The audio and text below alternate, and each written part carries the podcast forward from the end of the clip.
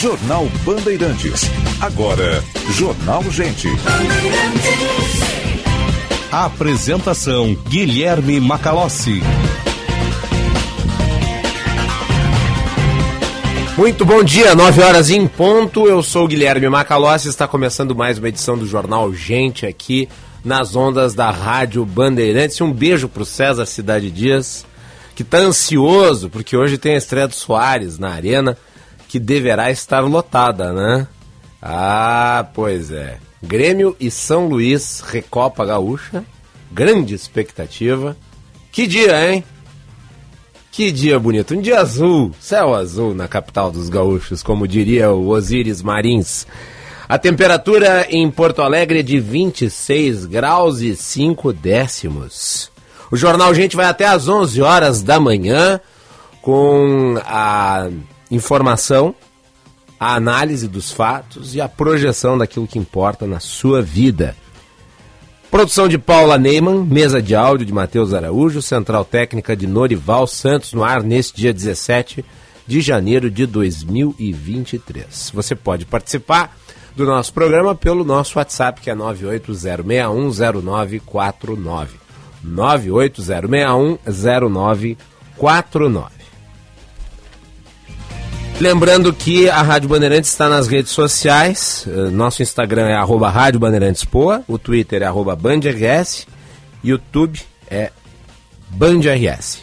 Você pode se inscrever no nosso canal e acompanhar as nossas lives.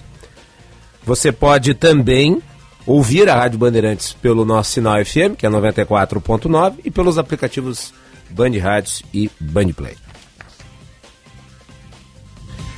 Jornal Gente para Unimed. Aqui tem verão, aqui tem cuidado, aqui tem Unimed. Cicobi Crédito Capital invista com os valores do cooperativismo em uma instituição com 20 anos de credibilidade. Cicobi Crédito Capital, faça parte. Cremers cuidando de você neste verão com vistorias em todo o litoral. Cremer 70 anos, protegendo a boa medicina. E sim de bancários. Diga sim para quem defende você. 9 horas e 2 minutos, a hora certa. Para CDL Porto Alegre, sempre em movimento para ajudar a sua empresa. Informação de ontem, e eu acho que merece ser destacada aqui na abertura do jornal, gente, é que o ministro da Educação, Camilo Santana, anunciou reajuste no piso salarial dos professores. O valor passa para 4.420 reais com 55 centavos. É um aumento de 15%. O salário base era de 3.845 com 63. Esse reajuste havia sido divulgado em portaria interministerial nos últimos dias do governo Bolsonaro e agora foi confirmado. O Camilo publicou nas redes sociais uma foto assinando a portaria que estabelece o novo valor. Essa informação já consta no Diário Oficial da União nesta terça-feira, dia 17. Ele escreveu o seguinte, abre aspas: "A valorização dos nossos profissionais da educação é fator determinante para o crescimento do nosso país."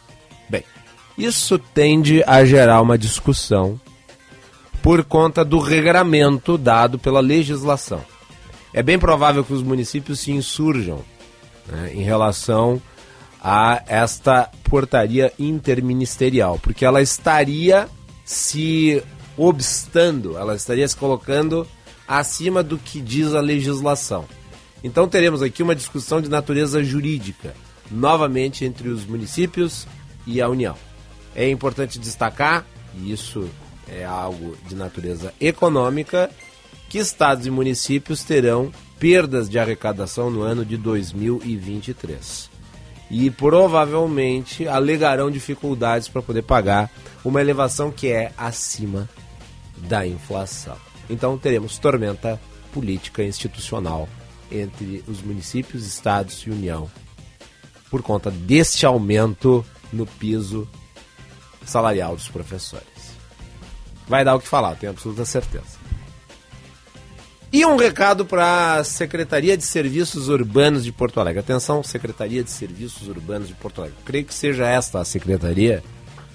É, provavelmente a prefeitura está ciente, porque afinal de contas o problema é antigo. O problema do roubo de fios aqui na capital. Nós temos ah, abordado esse assunto reiteradamente aqui no Jornal Gente.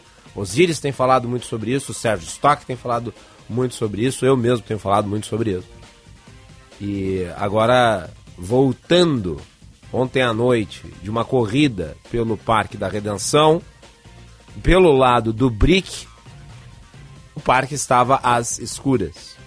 Toda a parte que fica na área do Brick estava sem iluminação. E estava muito escuro, apesar de uma quantidade considerável de pessoas. Então fica aqui a informação para a Secretaria de Serviços Urbanos o Parque da Redenção está metade nas escuras e precisa que a sua iluminação seja reestabelecida, até por uma questão de segurança pública. Fica a informação aqui para a Secretaria de Serviços Urbanos. 9 horas e 6 minutos, temperatura em Porto Alegre 26 graus e 9 décimos. A temperatura para Kia Stonic, o primeiro híbrido disponível à pronta entrega na Sun Motors e Rede de Saúde Divina Providência. Excelência e soluções completas em saúde e bem-estar. Vamos com as informações do trânsito neste início de terça-feira. Vem chegando Josh Bittencourt na parceria Band BTN. Serviço Bandeirantes. Trânsito. Colorado, a Estrela Bet apostou na tua paixão. Acesse estrelabet.com.br e conheça a nova patrocinadora do Esporte Clube Internacional. Muito bom dia, Macalossi, a bom todos dia, aqui. Jornal Gente, nessa manhã de terça-feira. O movimento é bastante complicado nos acessos à capital, especialmente na Freeway, onde aconteceu um engavetamento envolvendo três carros no quilômetro 95, em próximo à nova ponte do Guaíba em direção a Castelo Branco, que também tem movimento intenso no acesso a Porto Alegre pela região da rodoviária. Inclusive tem ensamento do vão móvel da Ponte do Guaíba, previsto para começar em instantes, e com esse bloqueio entre a capital e a região das ilhas, a nova ponte acaba sendo a alternativa. Colorado, a Estrela Bet apostou na tua paixão. Acesse estrelabet.com.br e conheça a nova patrocinadora do Esporte Clube Internacional. Macalossi.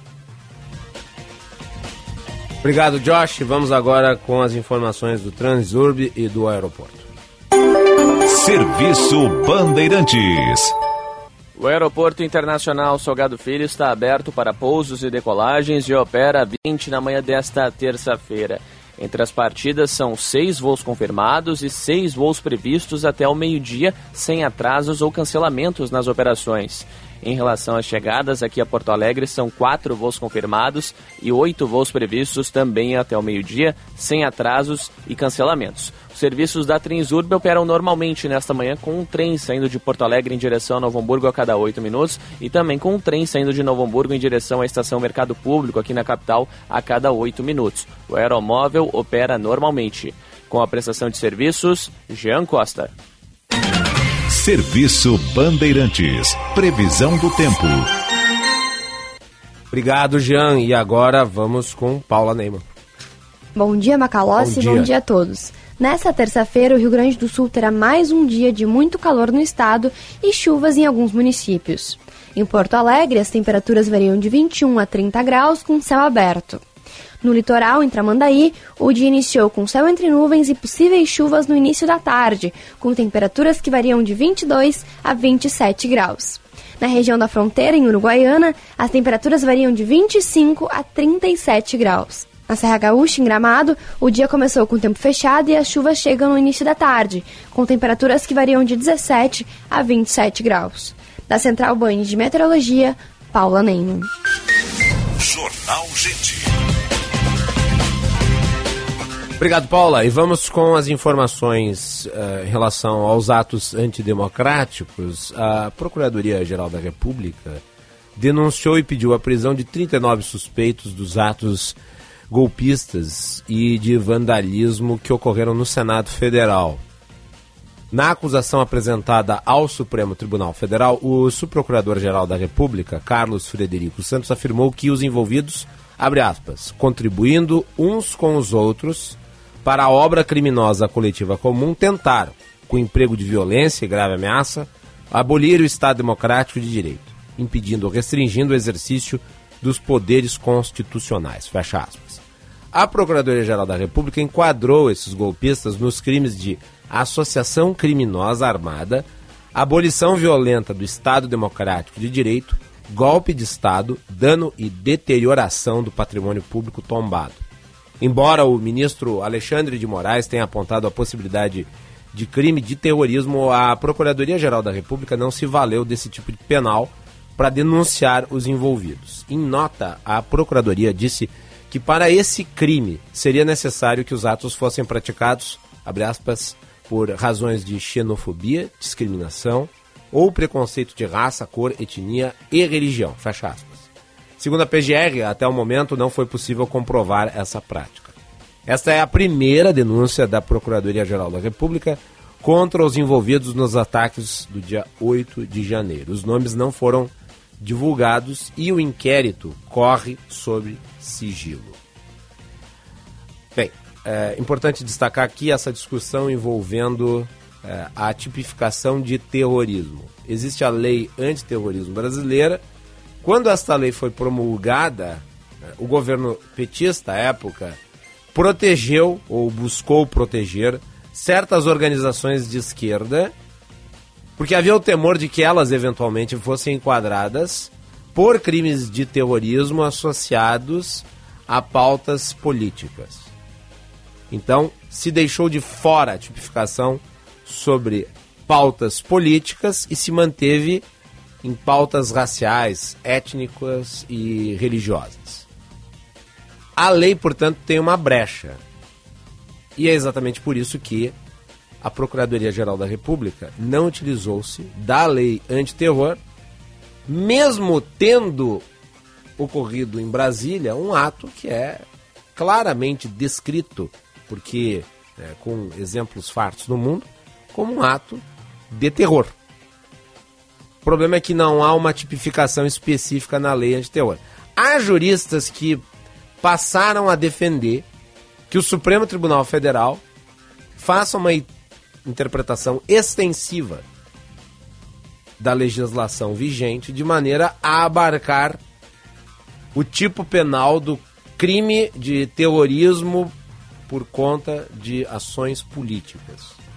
Mas isso passa por uma ação de natureza ativista do Supremo Tribunal Federal, já que não há nada disso na legislação.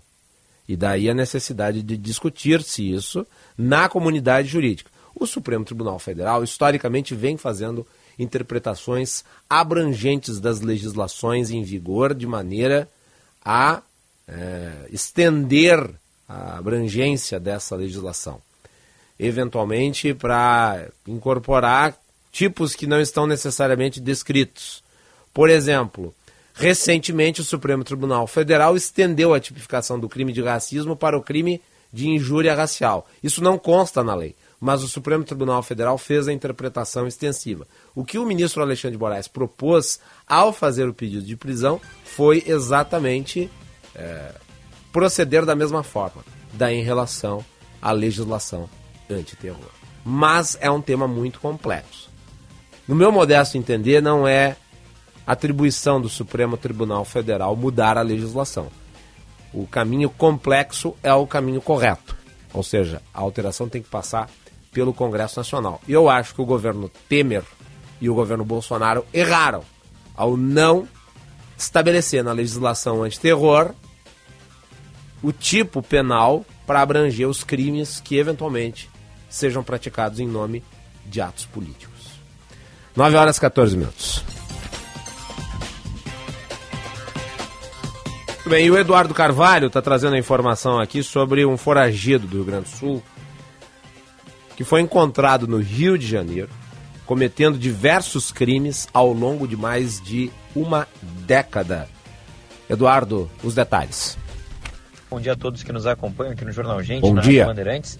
A Polícia Civil Gaúcha prendeu o foragido número 1 um aqui do estado.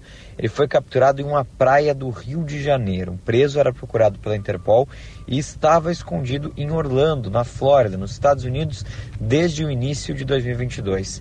Bom, no final da noite de domingo, após essa investigação de mais de um ano, ele foi localizado e preso. Ele que começou no mundo do crime há pouco mais de uma década, praticava estelionatos e se aproximou de grandes lideranças em razão de vínculos parentais.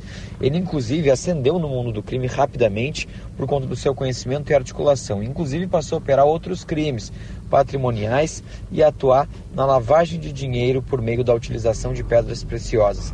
Ele era piloto de corrida automobilística, piloto de aeronaves e com isso ingressou no esquema de tráfico internacional de drogas, principalmente no transporte de cocaína de países produtores. A gente está falando de Peru e Bolívia, por exemplo, aqui para o Rio Grande do Sul. Em 2021 foi alvo de grandes operações do DENARC, mas estava foragido, inclusive foi para os Estados Unidos, como nós mencionamos. Na noite de domingo, ele foi encontrado no Rio de Janeiro, vivia uma vida de luxo, foi encontrado em um restaurante na Barra da Tijuca e aí foi preso pelos agentes que estavam, inclusive, à paisana.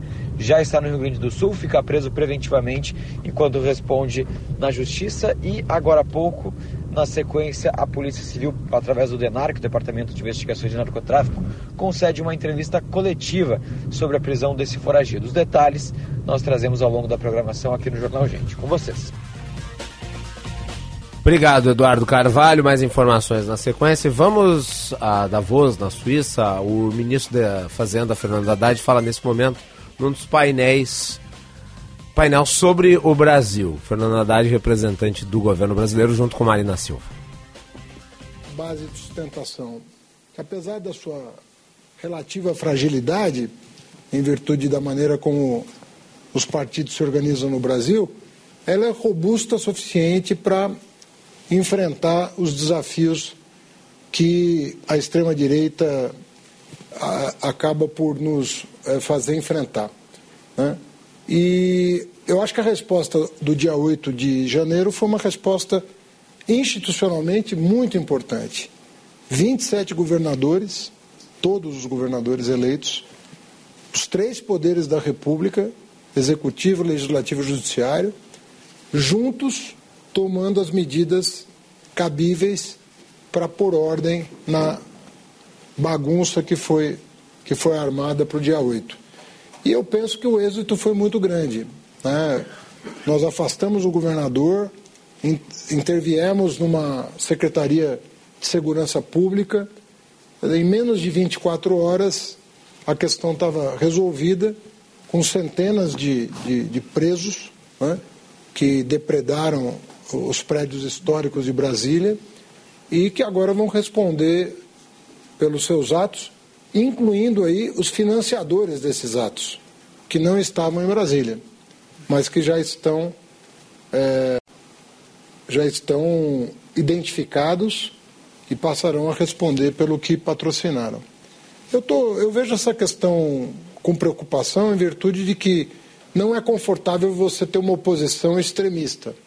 Não é confortável. Tudo que nós precisamos é ter partidos comprometidos com a democracia se alternando no poder. E, infelizmente, não é disso que se trata no Brasil.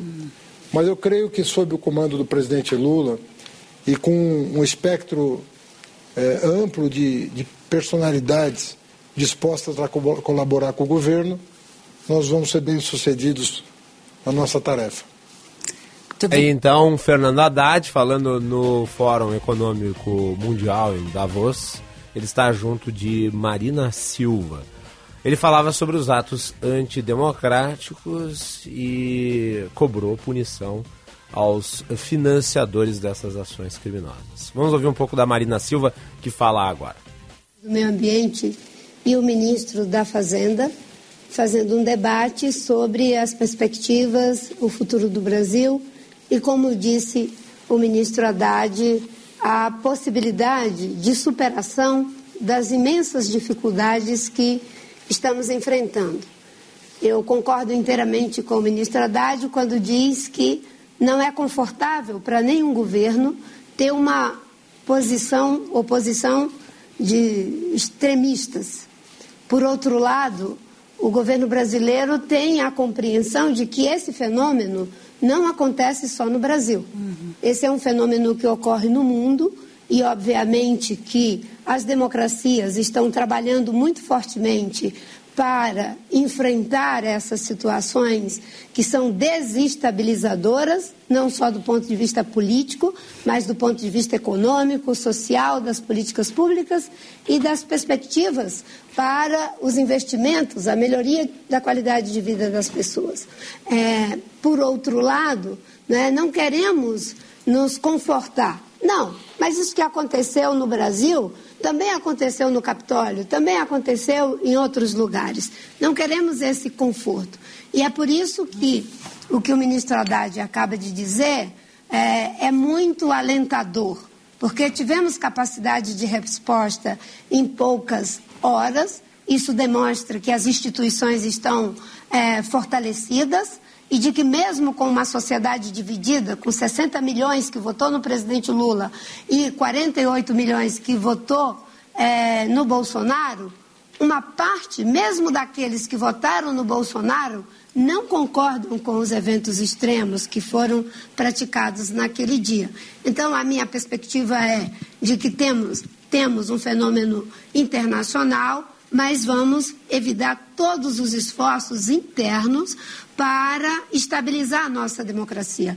E não só a democracia brasileira. É fundamental que olhemos para o que acontece na América Latina. E esse esforço será um esforço em parceria, um esforço conjunto. O presidente Lula já está com viagens programadas para que possamos fazer, é, digamos, essa ação solidária que terá que ter sempre uma resposta de natureza econômica, social e política. Né? Marina, Marina Silva falando no Fórum Econômico em Davos.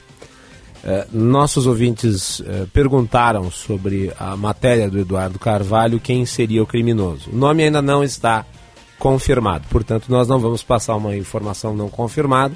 Quando tivermos a informação confirmada, o nome será devidamente divulgado. Fato é que o criminoso está preso e é isso que importa. Vamos com a conexão Brasília. E agora no Jornal Gente, Conexão Brasília, com Rodrigo Orengo. Para a Cindy Lojas Porto Alegre, há 85 anos, a melhor solução para o teu negócio. Não perca tempo, associe-se já. E Master Cosmopolitan, o seu hotel no Moinhos de Vento. Acesse www.masterhotels.com.br ou ligue 0800 707 6444. Muito bom dia, Brasília. Muito bom dia, Orengo.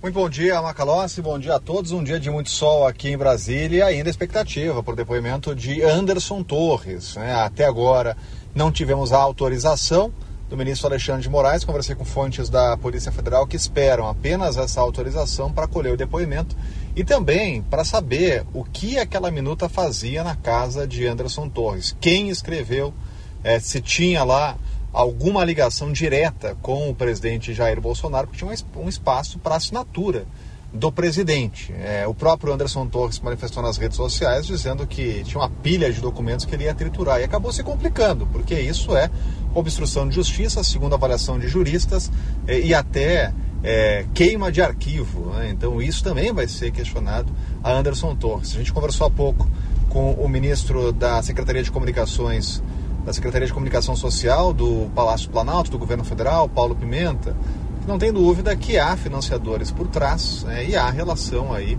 é, com apoiadores e com o presidente Jair Bolsonaro, mas é preciso esperar as investigações. Agora, algumas investigações, umas linhas de investigação avançaram. Né? Por exemplo, a questão do Tribunal Superior Eleitoral teve solicitação para incluir o presidente é, e essa questão da minuta no inquérito já aberto contra o presidente no TSE. Então, essa é uma linha de investigação. A Corregedoria, o ministro Benedito Gonçalves, já incluiu essa história nova numa investigação que anda no Tribunal Superior Eleitoral contra as urnas eletrônicas. Né? E um dos investigados é justamente o presidente Jair Bolsonaro. A Procuradoria-Geral da República deu uma resposta, né, inclusive acima do tom esperado, porque a PGR vem sendo criticada, inclusive por procuradores, por omissão, até leniência, mas deu uma resposta indiciando 39 pessoas, PGR que já tinha solicitado a abertura de inquérito contra o presidente Jair Bolsonaro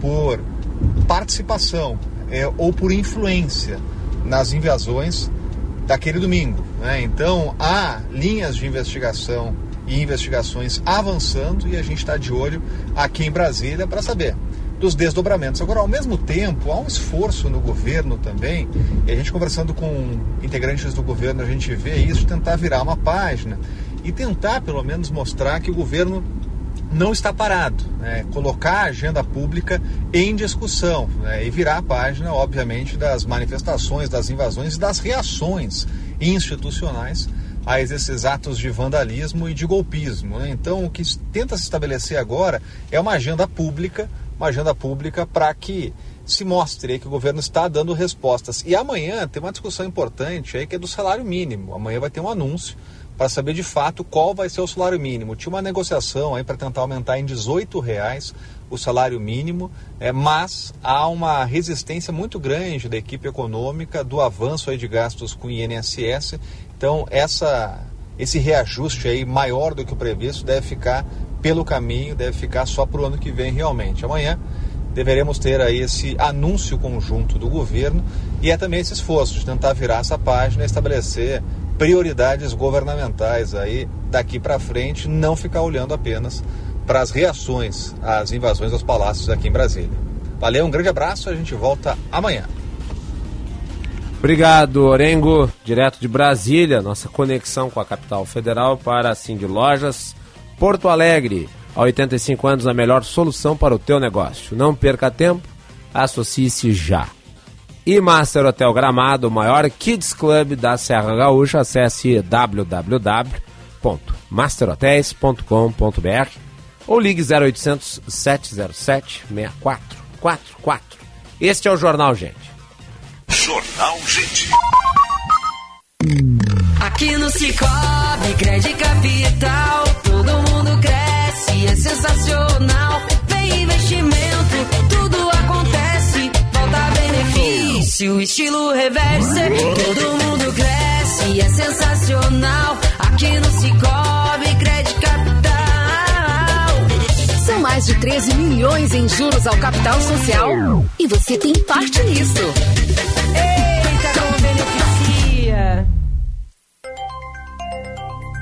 Na quarta-feira, 18 de janeiro de 2023, o Sind Bancários completa 90 anos de luta pelos direitos trabalhistas da categoria bancária e de defesa dos valores democráticos. Queremos agradecer a todos os trabalhadores que acreditam e apostam na luta sindical como ferramenta de transformação de vidas. Seja você também um associado e ajude a fortalecer a luta sindical. Sind Bancários. Diga sim para quem defende você. Atenção, engenheiros e engenheiras. Já pensou em ganhar um desconto nas mensalidades da Unicinos, da Ubra, entre outras? Então conheça e aproveite os convênios que o Senge firmou com as principais universidades do estado e economize um dinheirão. A economia é muito maior que a anuncial e os descontos valem também para estudantes de todas as engenharias. Ah, e se tornando sócio ou quitando a contribuição social em janeiro, você concorre a ingressos no Porto Verão Alegre. Acesse senge.org.br e saiba mais. Sindicato dos Engenheiros. Nosso maior projeto é você.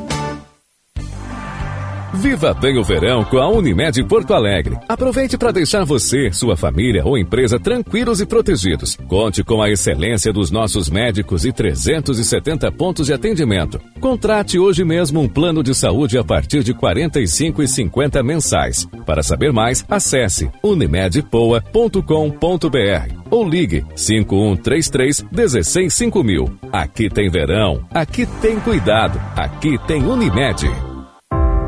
Quem trabalha no agronegócio é sempre um otimista. Sabe como encarar os desafios porque pensa sempre positivo.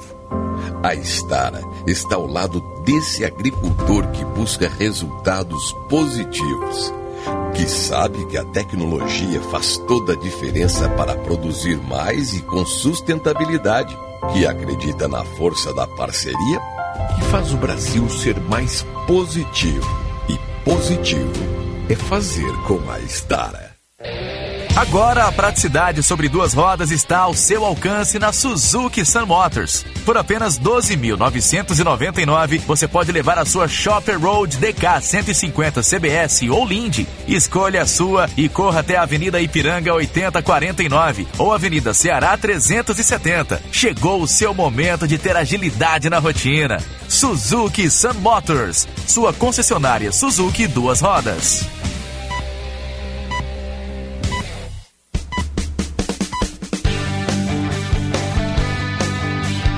Terça-feira, com o primeiro jogo da temporada no futebol da Band. Quem vencer levanta a taça da Recopa Gaúcha. Grêmio e São Luís, com narração de Daniel Oliveira. O futebol da Band começa às seis da tarde, com Diogo Rossi e o jogo aberto. Jornada Esportiva. Parceria. Talco Pó Pelotense. Banrisul. KTO.com. Sinoscar. E Sanar Farmácias. Bandeirantes. Fechada com você. Fechada com a verdade. Jornal Gente. 9 horas e 31 minutos, hora certa para a CDL Porto Alegre, sempre em movimento para ajudar a sua empresa. A temperatura em Porto Alegre é de 27 graus e 5 décimos.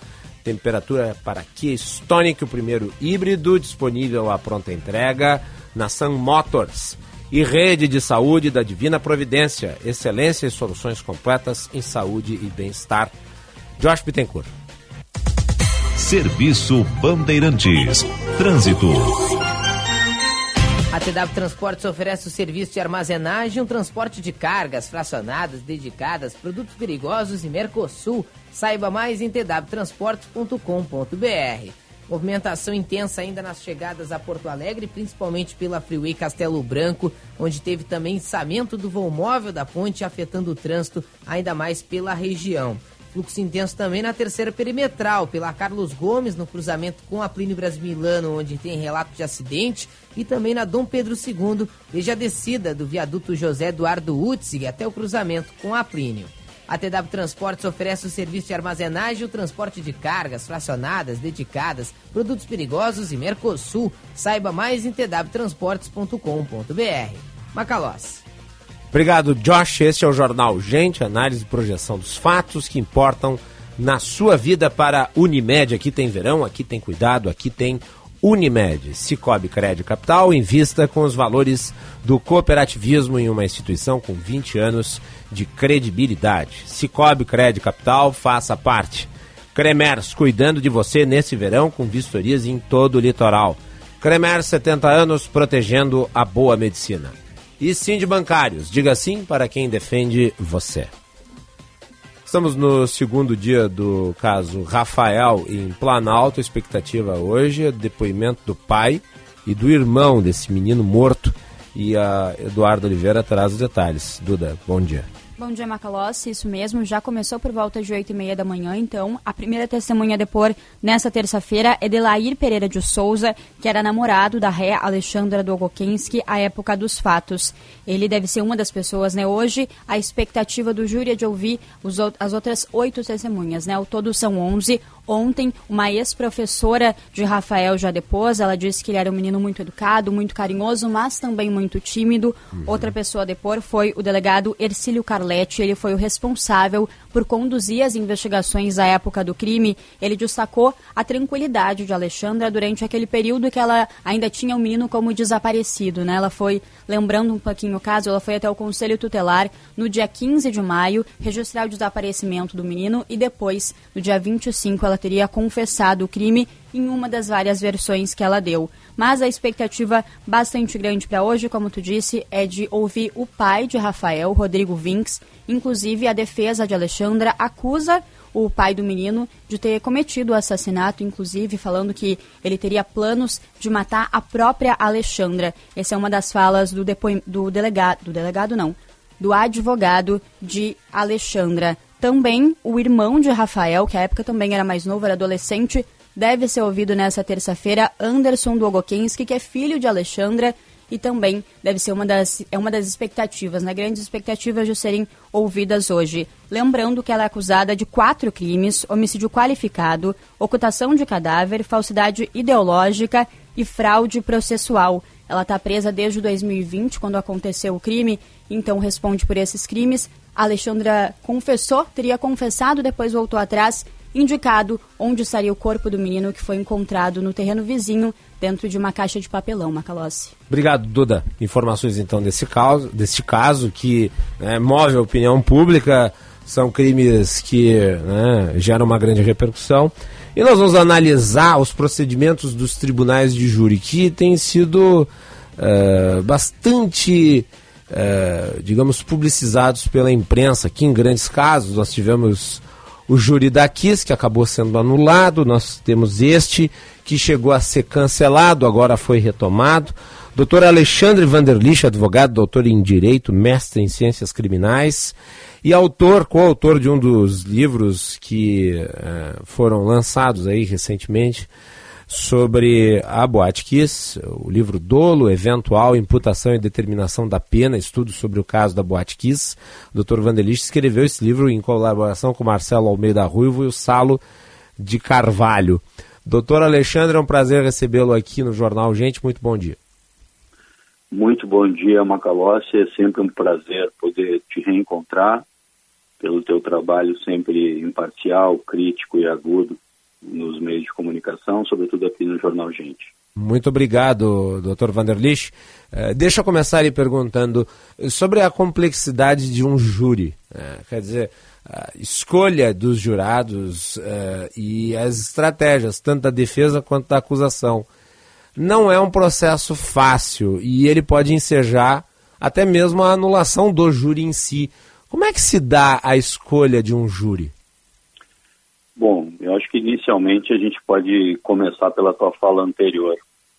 Você disse no início da abertura aqui da nossa entrevista que os meios de comunicação eles têm publicizado muito, talvez no Brasil e até no mundo, seja algo de mais uh, interesse social. São crimes dolosos contra a vida, homicídio, induzimento, o infanticídio, o aborto, essas espécies de crime contra a vida são julgados por sete jurados leigos, por um conselho de sentença de cidadãos do povo. E esse instituto, Guilherme, ele está conosco há dois séculos. No, no ano passado, o júri completou 200 anos no Brasil. E nós mantivemos o Tribunal de Júri no Brasil na Constituição Federal de 88, no artigo 5 eh, inciso 38. E em determinados momentos históricos, ele teve até uma ampliação maior de competência. Ele julgou crimes de imprensa, julgou crimes de economia popular. Imagine a cidadã ali, dona de, de casa, julgando aquele que expolia economicamente né, os donos uhum. do supermercado. Mas isso aconteceu no Brasil na era Vargas.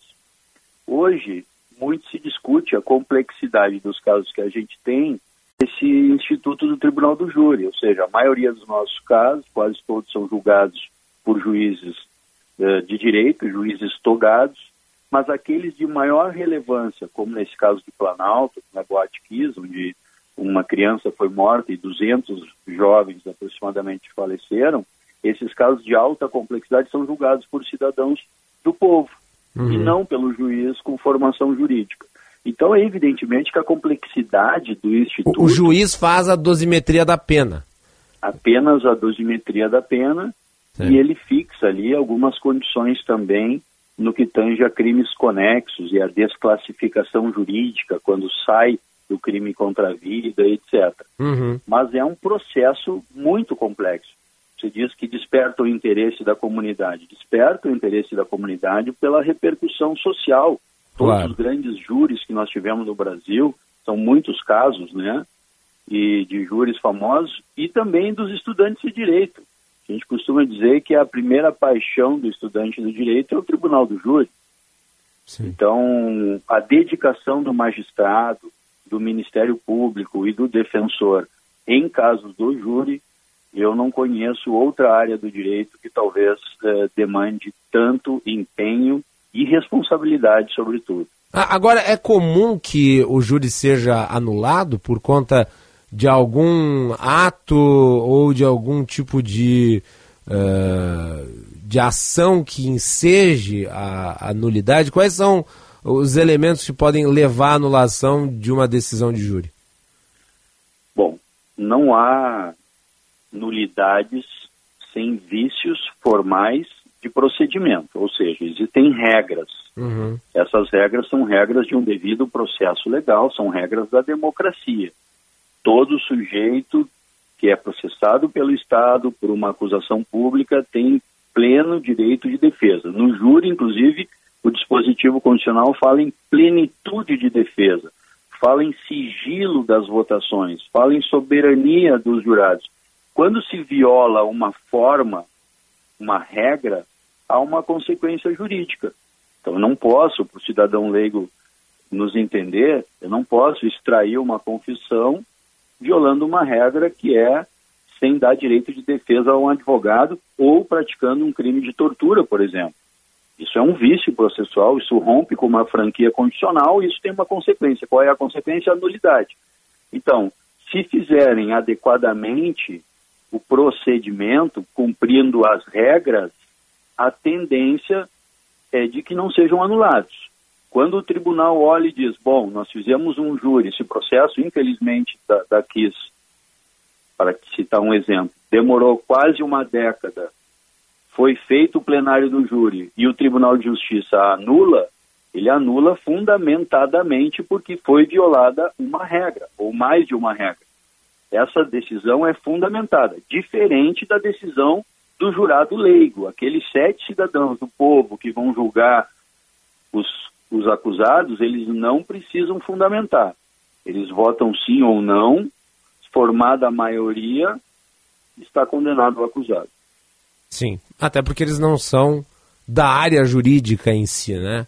A ideia é a percepção popular, daí então fundamentada através das provas que são apresentadas pela defesa ou acusação, e daí o juiz é a quem cabe fazer, né, com base na decisão do júri, a prescrição da pena em si ou não, caso seja inocentado. Agora, eu lhe perguntei isso, doutor Vanderlich, porque nós tivemos nesses dois casos, eh, no caso da Kiss, notadamente, e nesse do, do, do menino de Planalto, Rafael, eh, problemas com o júri. No caso da Kiss, anulação da decisão. E aqui o júri foi cancelado, depois retomado. Eh, há um problema daí na, na, na, na avaliação, muitas vezes do magistrado, na condução do magistrado, eh, porque me parece que passa um pouco por aí. Quer dizer, o o magistrado tem que ter aquela visão de que as coisas estão funcionando conforme o que está na lei para evitar né, que nós tenhamos situações como essa. Porque a anulação de um júri é anulação, muitas vezes, de um trabalho de muitos anos, com consequências até de desgaste psicológico. O caso Kiss eu acho que é emblemático. É, eu te diria que não é a regra. A regra é que os procedimentos sejam adequados, que sejam ah, efetivos e que os julgamentos sejam eticamente justos. Essa é a regra geral. Esses dois casos em que houve, primeiro, no caso de Planalto, uma suspensão do julgamento, uma remarcação, foi um episódio de plenário, uma irresignação de defesa que acabou sendo o júri cindido, né? O júri foi desfeito. Uhum. É uma situação que acontece. Muitas vezes o profissional da defesa não concorda com o que o magistrado está fazendo, parece que foi feito, foi aconteceu e sai do plenário e não há outra oportunidade senão desfazer todo aquele investimento que tinha sido feito para que o júri se realizasse. Outra situação é o júri ser realizado, haver uma decisão e essa decisão, que é uma sentença, ela é sujeita a um recurso de apelação que possibilita o duplo grau de jurisdição, que é o caso da Kiss. Então, o caso da Boate Kiss, o magistrado finalizou o julgamento e teve a sua sentença revista pelo Tribunal de Justiça e invocou nulidades e acabou declarando a nulidade do júri. Muito bem. Uh, doutor Vanderlei, eu vou aproveitar e vou lhe perguntar, porque as pessoas muitas vezes têm essa percepção, e eu acho que é importante uma avaliação de quem conhece o direito, e o direito penal principalmente, uh, sobre a fragilidade da nossa legislação na punição de quem é identificado como culpado. Uh, nós temos uh, um regime de penas que permite que pessoas que cometeram crimes muito graves fiquem menos do que talvez a sociedade gostaria pagando pelos delitos que cometeram. E nós tivemos recentemente duas situações, e eu gostaria da sua avaliação a respeito, da legislação, não dos casos, porque seguiu a legislação e ponto final. Mas, enfim, uma avaliação da legislação que, eh, na modalidade existente, permite que uma Suzane von Richthofen saia da prisão. E que o goleiro Bruno, que também é acusado de um homicídio terrível, ganhe liberdade condicional. Eh, esses elementos são responsáveis por crimes praticados contra a vida e, portanto, crimes que não podem ser compensados por qualquer ação que seja prescrita pelo Estado, a não ser uma pena dura. Por que, que no Brasil a legislação é, parece tão, é, digamos, é, leniente em relação a quem comete crimes contra a vida? É, na realidade, nós temos um primeiro impedimento constitucional, que é a, a vedação das penas cruéis, é, pena de morte, evidentemente, e a de prisão perpétua. Então, esse dispositivo constitucional ele está orientado, exceto por uma política norte-americana, vamos dizer assim, mas principalmente pelos países europeus, está na comunidade europeia há uma tendência de que essas vedações sejam aplicadas. De outro lado, nós temos um sistema que, que limitava o cumprimento de até 30 anos uhum. e que recentemente nós alteramos para 40 anos. Mas o nosso sistema de penas é um sistema progressivo. O sujeito fica no regime fechado, passa para o, sujeito, para o semiaberto, passa para o regime aberto. Então eu lhe diria assim, num patamar mundial, as penas são adequadas para quem tem um sistema progressivo. Né? As pessoas praticam crimes, cumprem a sua pena, se forem é, se for decidido pelo juízo da execução penal, que podem retornar ao convívio social, assim é feito. O juiz praticamente não tem o que fazer se esse apenado cumpre os requisitos objetivos e subjetivos do direito à progressão de regime. O que nós poderíamos discutir no Brasil é se essa forma progressiva é adequada, porque na reforma, última grande reforma penal que foi feita no Brasil em 84, nós criamos, e colônia industrial e agrícola, nós criamos casas Sim. de albergado e isso não foi feito no Brasil. É, não me parece que 30 anos seja pouco numa prisão, né, por crime contra a vida. Exato, por isso que eu estou dizendo. Mas o regime de, de, o, o regime de, de, de, de, de, de, de alteração do, do, da forma como o apenado cumpre a pena é que faz com que ele fique pouco tempo, porque isso, ele cumpre um sexto da pena e sai ou algo não, do tipo? Não é um sexto da pena, porque esse crime é hediondo, os crimes contra a vida aqui. Então ele teria que cumprir dois terços. Mas mesmo assim, uhum. a discussão que tem sido academicamente hoje é se nós devemos manter esse sistema progressivo que o sistema prisional é falido e que acredita nessa falácia de ressocialização. Então, será que não é mais fácil deixar um sujeito num regime que seja sempre fechado, ou seja, integralmente fechado, em que ele tenha a data de entrada e a data de saída definida já no início, do que essa progressão, que me parece que é uma progressão de fantasia, porque não é um programa de milhagens que o sujeito vai acumulando pontos para progredir. Sim. Então, essa discussão é uma discussão mais profunda que tem sido feita aí uh, ao longo do tempo pelos professores que criticam a possibilidade de ressocialização. Crimes graves, crimes com violência e ameaça, precisam de pena privativa de liberdade. Não sou um minimalista ou um abolicionista do sistema punitivo. Ao contrário, A vida de uma criança, a integridade física, a liberdade sexual, crimes com violência, com violência ainda precisam, evidentemente, de pena.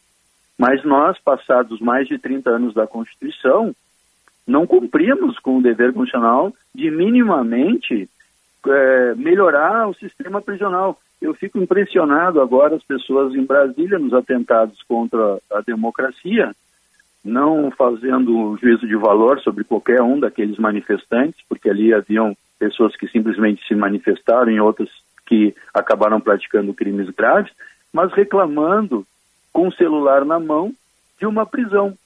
Claro, há 30 anos o Brasil viola as condições que os presos ficam nos nossos estabelecimentos prisionais. Então, assim, só quem não conhece do sistema punitivo brasileiro ficou impressionado com a situação que aquelas mais de mil pessoas foram conduzidas, foram prestar depoimento e depois colocadas em liberdade. O que falta no Brasil, para concluir, é uma política criminal, uma série de rei, princípios reitores capazes de minimizar os efeitos da violência que a gente vai ter sempre. Como nós não temos uma política criminal, passa governo, aumenta a pena, ou vem outro governo, diminui pena, em determinado momento libera o uso das drogas, em outro momento faz uma guerra às drogas, nós vivemos uma ausência de políticas que possam conduzir o sistema criminal brasileiro. Uh, Doutor Vanderlich, uma última pergunta ainda sobre júri.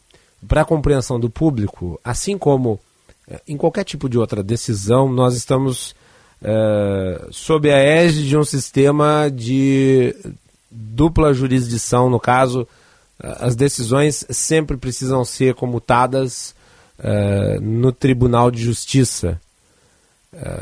o caso quis passaria necessariamente por decisão subsequente num colegiado e o caso aqui de Planalto também independente de ser júri ou não. Portanto, ainda que o júri ele tenha né, o, poder decisório em primeira instância, uma pergunta: eh, ele eventualmente pode ser uh, desautorizado numa revisão de sentença na segunda instância? Qual que é a atribuição do Tribunal de Justiça no, no, segundo, na, no duplo grau de jurisdição? Bom, o poder judiciário do nosso país está estruturado em grau de jurisdição. Isso. E o recurso criminal é um direito do acusado, que tem algumas uh, violações apontadas pelo seu advogado. Então, por exemplo, no procedimento do júri, assim como nos outros procedimentos, existe o recurso de apelação. Mas no júri essa apelação é mais limitada. Ela tem requisitos muito específicos. Por exemplo, quando o jurado decide com uma prova que não está no processo, ou seja, manifestamente fora dos autos. E de outro lado, quando tem questões de violação de nulidades. Olha, violou o sigilo de votação, violou a regra de aplicação da pena. Então, existe o duplo grau de jurisdição, é uma garantia, inclusive nos todos os pactos internacionais eh, de direito dizem isso, o acesso ao duplo grau de jurisdição, mas no plenário do júri, em razão da soberania do voto popular, esse recurso de apelação ele é mais restritivo. Ele só aceita matérias bastante técnicas, é uma decisão bastante complexa de se recorrer, mas cabe ao Tribunal de Justiça avaliar a legalidade do julgamento. Muito bem, doutor Alexandre Vanderlich, advogado, também doutor em Direito, mestre em Ciências Criminais, uh, coautor uh, desse livro que eu recomendo a leitura sobre o caso Kiss, né, sobre o dolo eventual, que foi né, basicamente a base da acusação do Ministério Público contra os quatro réus. Obrigado pela participação aqui no Jornal Gente. Muito obrigado, Guilherme. Prazer falar contigo e aqui, tanto eu quanto outros professores da PUC estamos sempre à sua disposição. Muito obrigado novamente. Agora 9 horas e 54 minutos, a temperatura em Porto Alegre é de 27 graus e 8 décimos. Esperamos que nesse caso, caso Rafael em Planalto, eh, os procedimentos todos sejam seguidos à risca para que não se tenha o que vimos no caso Kiss, a anulação do júri de um trabalho complexo que durou muito tempo e que tem é, uma série de desgastes, inclusive de natureza pessoal. Voltamos na sequência. Jornal Gente. Sabe por que Porto Alegre melhora a cada dia? A gente vive, a gente cuida. Porque com o seu IPTU em 2022, a gente cuidou do desenvolvimento da cidade, garantindo quase 2 mil licenciamentos para obras em Porto Alegre. Pra gente seguir cuidando, pague seu IPTU com desconto de até 11% até dia 8 de fevereiro. A gente vive, a gente cuida. Porto Alegre só melhora. Acesse a guia em prefeitura.poa.br barra IPTU. Prefeitura de Porto Alegre. Você já sabe que cartórios de notas do Rio Grande do Sul também oferecem serviços digitalizados, agilizando as suas escrituras públicas de compra e venda, doação, alienação fiduciária e muitos outros atos. E agora, os tabelionatos também podem fazer reconhecimento de firma de forma digital. Não perca tempo. Acesse o site e-notariado.org.br. Tabelionatos de notas. Segurança e eficácia para você e sua família. Saiba mais em colégionotarialrs.org.br.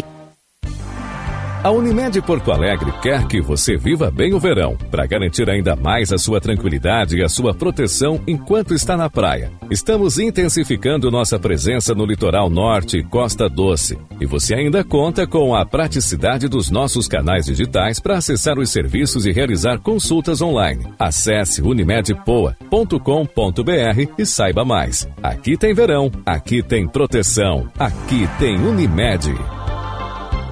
Para um novo você, uma nova Volkswagen.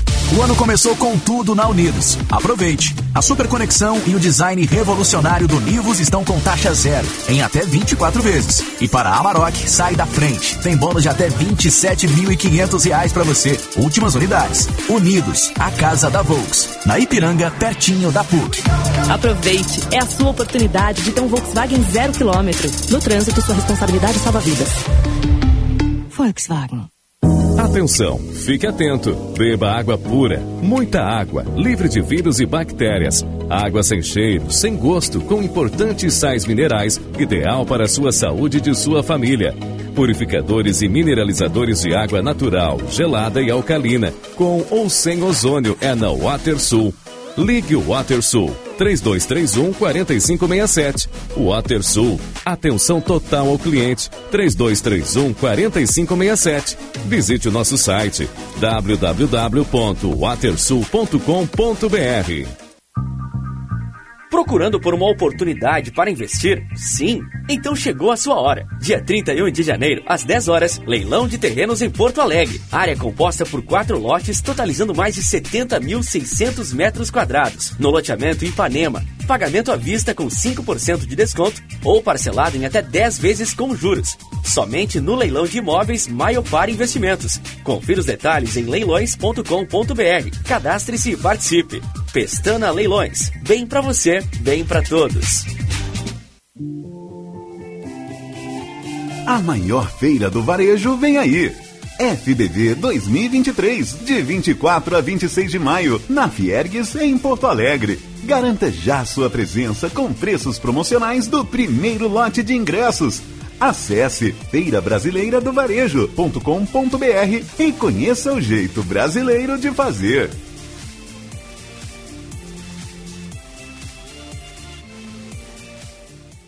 Repórter Bandeirantes é um oferecimento de Grupo Souza Lima. Eficiência em Segurança e Serviços.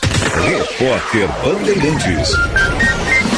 Repórter Bandeirantes. Lançado pelo PL para disputar a presidência da Câmara, Rogério Marinho diz que é preciso restabelecer a normalidade democrática no Brasil.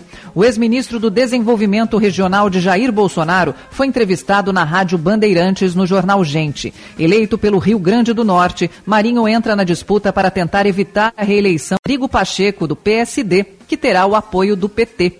O senador defende uma agenda que, segundo ele, quer preservar o legado dos últimos seis anos de governo, especialmente na economia, para evitar retrocessos. No campo institucional, Rogério Marinho entende que o país precisa sair do estado de exceção, com processos judiciais instalados de ofício e sem prazo para terminar.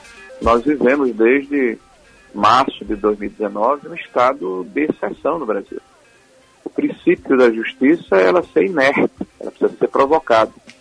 Na hora em que é, processos são instalados de ofício, você certamente é, é, tira a normalidade do processo jurídico.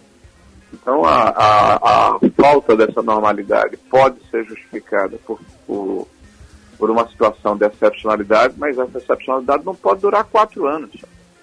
Não pode durar cinco anos, seis anos, sete anos ou uma vida inteira. É importante restabelecermos a normalidade democrática. Esses processos, por exemplo, precisam ser é, terminados. Né? E nós precisamos voltar ao leito originário da Constituição e do Estado Democrático de Direito. Rogério Marinho classifica como barbárie o ataque aos três poderes em 8 de janeiro, com a responsabilização dos culpados nos termos da lei. No entanto, o candidato à presidência do Senado pondera que aqueles que invadiram e depredaram os prédios públicos estão longe de representar a oposição. Ele não se opõe à criação de uma CPI, mas alerta que a comissão precisaria ser ampla, apurando inclusive o papel do atual governo no episódio. Primeiro, se houver uma investigação no Senado, caso ela aconteça, né, não pode ser seletiva, tem que ser ampla. Né? Ela não pode, por exemplo, deixar de investigar o fato de que o governo federal tem todo um aparato de inteligência, GSI, ABIN, Polícia Rodoviária Federal, própria Polícia Federal, Forças Armadas, que detém as informações e certamente é, sabia o que iria acontecer e, eventualmente, a, a gravidade da, das ações que foram perpetradas naquele dia. São atos de barbárie, são atos lamentáveis que têm que ser punidos rigorosamente. O negócio é o seguinte: a solução completa para o seu negócio é a Souza Lima. E com a Souza Lima, o negócio é inovação. E aqui não tem esse negócio de ser tudo igual, não. As soluções são sob medida, de segurança, limpeza e outros serviços. E é um ótimo negócio em valores, sempre alinhado aos valores do seu negócio. E esse negócio de terceirização deixa que a gente resolve. O nosso negócio é fazer o seu negócio melhor. Negócio fechado? Grupo Souza Lima. Soluções completas para o seu negócio. Férias, verão e diversão que te acompanham em qualquer lugar, na Sky tem. No Sky Prepago você aproveita esportes, desenhos para os pequenos, filmes e séries. Com o Sky Prepago você não tem mensalidades. Recarregue quando quiser, com recargas a partir de R$ 9,90. E você ainda pode assistir pela TV, celular ou computador no app da Dego. Não perca tempo. Esse mês tem instalação grátis e você pode economizar até 200 reais. Ligue 0800 728 7163. Na dúvida, vai de Sky. Nosso Agro, na Rádio Bandeirantes. As principais notícias do dia a dia do agro em uma comunicação direta com você, produtor rural. Dicas, entrevistas com especialistas, tecnologia, investimentos e muitos serviços para simplificar a vida do agropecuário brasileiro. Nosso Agro, neste sábado às 15 para 6 da manhã, aqui na Rádio Bandeirantes. Esperamos por você. Oferecimento Sistema CNA Senar. O alimento é o que nos une. Repórter Bandeirantes. Rede Bandeirantes de Rádio. Jornal Gente.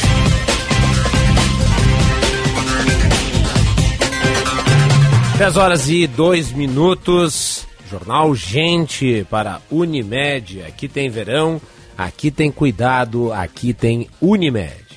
Cicobi Crédito Capital invista com os valores do cooperativismo em uma instituição com 20 anos de credibilidade. Cicobi Crédito Capital faça parte. Cremers cuidando de você neste verão com vistorias em todo o litoral. Cremer 70 anos protegendo a boa medicina. E sim de bancários, diga sim para quem defende você. Temperatura se elevou um pouquinho, tá 28 graus e um décimo. A temperatura é para a Kia Stonic, o primeiro híbrido disponível à pronta entrega na Sun Motors. E rede de saúde da Divina Providência. Excelência e soluções completas em saúde e bem-estar. Vamos com as informações do trânsito, Josh Bittencourt. Serviço Bandeirantes. Trânsito. 2023 com novas conquistas. Faça um consórcio Embracon e realize seus sonhos. São planos que cabem no seu bolso. Embracon, sempre o melhor lance.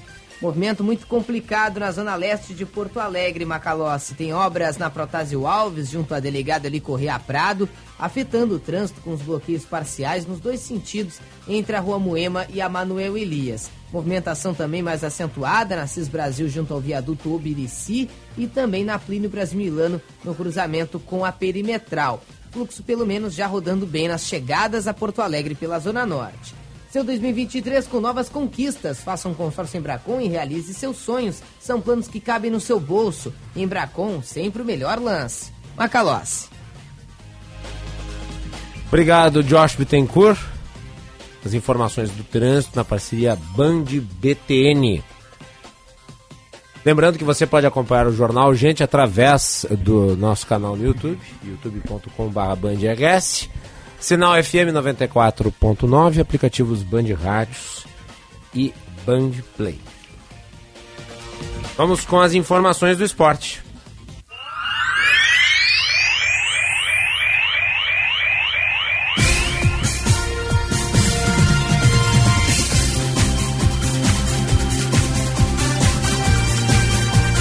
Para Blue 3, internet all day. A internet de alta performance que vai surpreender você. blue3.com.br. Nós temos as informações do Internacional com o Lucas Dias e do Grêmio com o Matheus Dávila. O Internacional que treina na manhã desta terça-feira e segue a preparação para a estreia no Campeonato Gaúcho no próximo sábado contra o Juventude à noite no Estádio Beira-Rio. Técnico Mano Menezes que segue sem poder contar com Gabriel Mercado que se recupera de lesão na panturrilha esquerda e já tem uma dúvida no meio de campo entre Johnny ou Matheus Dias. Johnny que teve bolhas no pé, não participou do jogo treino contra o São José no último sábado pela manhã no Beira-Rio e Matheus Dias que entrou muito bem e participou muito bem da atividade. Provável Inter tem Kehler no gol, Bustos na lateral direita, dupla de zaga com Moledo e Vitão e René na lateral esquerda. No meio de campo, Johnny ou Matheus Dias. Ao lado, De Pena. No lado direito, Maurício. No lado esquerdo, Wanderson centralizado, Alan Patrick. E na frente, o centroavante, Alexandre Alemão. Fora de campo, o Internacional que confirmou a saída de David, que está muito próximo de ser anunciado pelo São Paulo, que está pagando 1 milhão e 200 mil reais pelo empréstimo de David, o pagamento que será feito em duas parcelas. Além disso, o Clube Paulista vai assumir 100% do salário do jogador. O Internacional que está se desfazendo de David é a sua décima saída para a temporada 2023. Um alívio de um pouco mais de 2 milhões de reais na sua folha salarial. E o Inter segue em busca de um primeiro volante e de um centroavante no mercado. Com as informações do Inter, falou o repórter Lucas Dias. O Grêmio entra em campo sete e meia da noite contra a equipe do São Luís de Juí, a Recopa Gaúcha, onde o técnico Renato Portaluppi vai armar o seu primeiro Grêmio de 2023. A escalação vai ser definida pelo treinador, mas a tendência é que tenha Breno, Fábio, Kahneman, Bruno Alves e na esquerda Reinaldo, Vilhaçante, Pepe, Bitelo, Campas Ferreira e lá na frente Luizito Soares. Mais de 40 mil torcedores são aguardados para o enfrentamento das sete e na Arena. Com as informações do Grêmio, Matheus Dávila. Aí os boletins da dupla Grenal.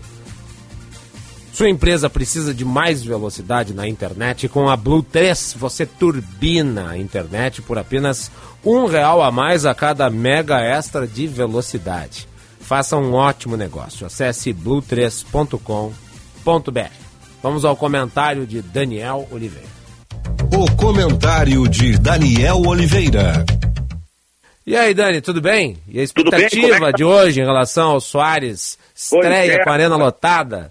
Vai pro jogo hoje, Macalossi? Não, não vou pro jogo hoje, mas eu vou acompanhar. Maravilha. A gente vai cheio de expectativa para a Arena do Grêmio, grande público, né? O Matheus Dávila falou há pouco aí, mais de 40 mil torcedores são esperados, né? Uhum. O fenômeno Luizito Soares, né? O torcedor não vai porque é a final da Recopa Gaúcha, ele vai porque é a estreia do Luizito, com todo respeito, né? Sim. Aliás, o Luizito já mandou avisar os espanhóis, né? Fez uma postagem ontem, até foi o meu destaque no, no, no vídeo que fiz no canal Narradora Daniel Oliveira, ele deu um aviso para quem é fã dele na Espanha, porque ele fez o card do jogo e fez questão, inclusive, de publicar o horário da partida lá na Espanha. Né? 23 horas e 30 minutos, colocou o Luizito Soares. E, e, vai ter muita gente acompanhando, né? Hoje, olha, sinceramente, vai ser a notícia do dia, sem exagero. É, a expectativa é muito grande do torcedor do Grêmio e em termos de repercussão mundial, né? Uhum. O Luizito Soares vai, vai colocar o Grêmio de novo no cenário internacional aí com essa, com essa sua estreia. o Grêmio pena... volta ao status de 2017, quando disputou com o Real Madrid a final do Mundial, né? É, a, mas ali teve que construir a campanha, né? Ali Sim. foi o resultado do que o Grêmio fez, né? Ganhando Sim. aquela Libertadores da América. Uhum. Agora, o Grêmio tem um jogador que dá um status enorme, né? Que é o Luizito Soares. Uma pena só é o gramado da arena, né, Macalossi? É, ontem as é a estiagem. É, sempre tem uma desculpa, né? Mas ali é um problema crônico, né? E o Grêmio vai ter que dar uma, através da, da, da organizadora, né? De, de, da administradora do estádio, melhor dizendo, vai ter que se chegar num acordo aí, porque é inadmissível que o gramado da arena não tenha condições, né? Não é hora de se colocar ali um gramado semissintético? Pois é, é, essa tua pergunta é interessante, porque eu me recordo, eu, eu, na minha passagem anterior pela Bandeirantes, nós fomos convidados na época pela direção do Grêmio, isso ocorreu com, com, com as empresas de comunicação, a um almoço na Arena do Grêmio. Claro, a Arena estava em construção, né? E ali o pessoal da organização nos recebeu e tal. Eu me lembro que naquela época se falava que o Grêmio poderia ter um gramado é, natural, mas com costuras de grama sintética. Uhum. Só que isso acabou não acontecendo. Eu não sei o porquê, não sei se foi de repente uma pressa da inauguração, sei lá. É, a arena foi inaugurada com um gramado que não tinha a mínima condição, né? Me lembro os jogadores dando o carrinho, levantando cada pedaço da grama. Tanto que no intervalo do jogo, vários funcionários foram lá tentar colocar o gramado em ordem. É, que verdade seja dita, o presidente do Grêmio à época, o Paulo Doni, queria Paulo... ser ele o uh, presidente a inaugurar a arena. Então, se eu não é, me engano, foi adiantada a data de inauguração, não era exatamente para aquela data em específico. Né? É, sem dúvida. E era final de gestão, né? Então é. o presidente queria ter linkado ao nome dele a inauguração da arena. Sim. E olha, desde a inauguração, esse é um problema no estádio. É um estádio muito bonito, um estádio moderno, mas que é, não tem uma boa, uma boa grama, que é o principal, né? enfim. Mas hoje o dia é, é do Luizito Soares, é, de um Grêmio que começa a temporada, mas não vai ser o Grêmio titular. Né? O Grêmio não vai jogar com esse meio de campo, com Vilha Sante, PP, o Bitelo e o Campas. Né? Vai ter mudanças, óbvio. Acho que o mais, talvez o mais titular desse meio de campo seja o PP, embora o Vilha Sante seja o primeiro volante que o Grêmio tem hoje, um jogador que se destacou demais na temporada passada, mas eu acho que o PP é o cara que realmente é o mais titular do meio de campo, até pelo que o Renato diz, né?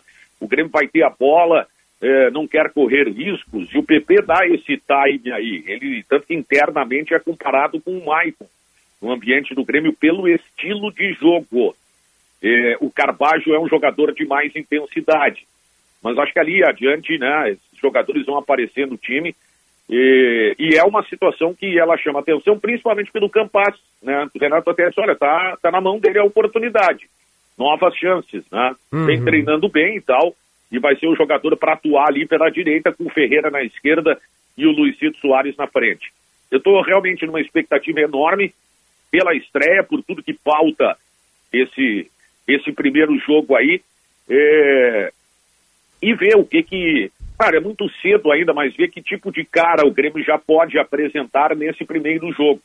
Embora seja só uma partida, já é algo que a gente pode ver, uma mudança aqui, a outra ali, é, já que o Renato está praticamente partindo do zero, né? Sim. Embora, embora o time não tenha grandes mudanças, né? Na defesa, se a gente pegar, claro, tem dos dois laterais, é, e aí tem o Luizito Soares e o PP.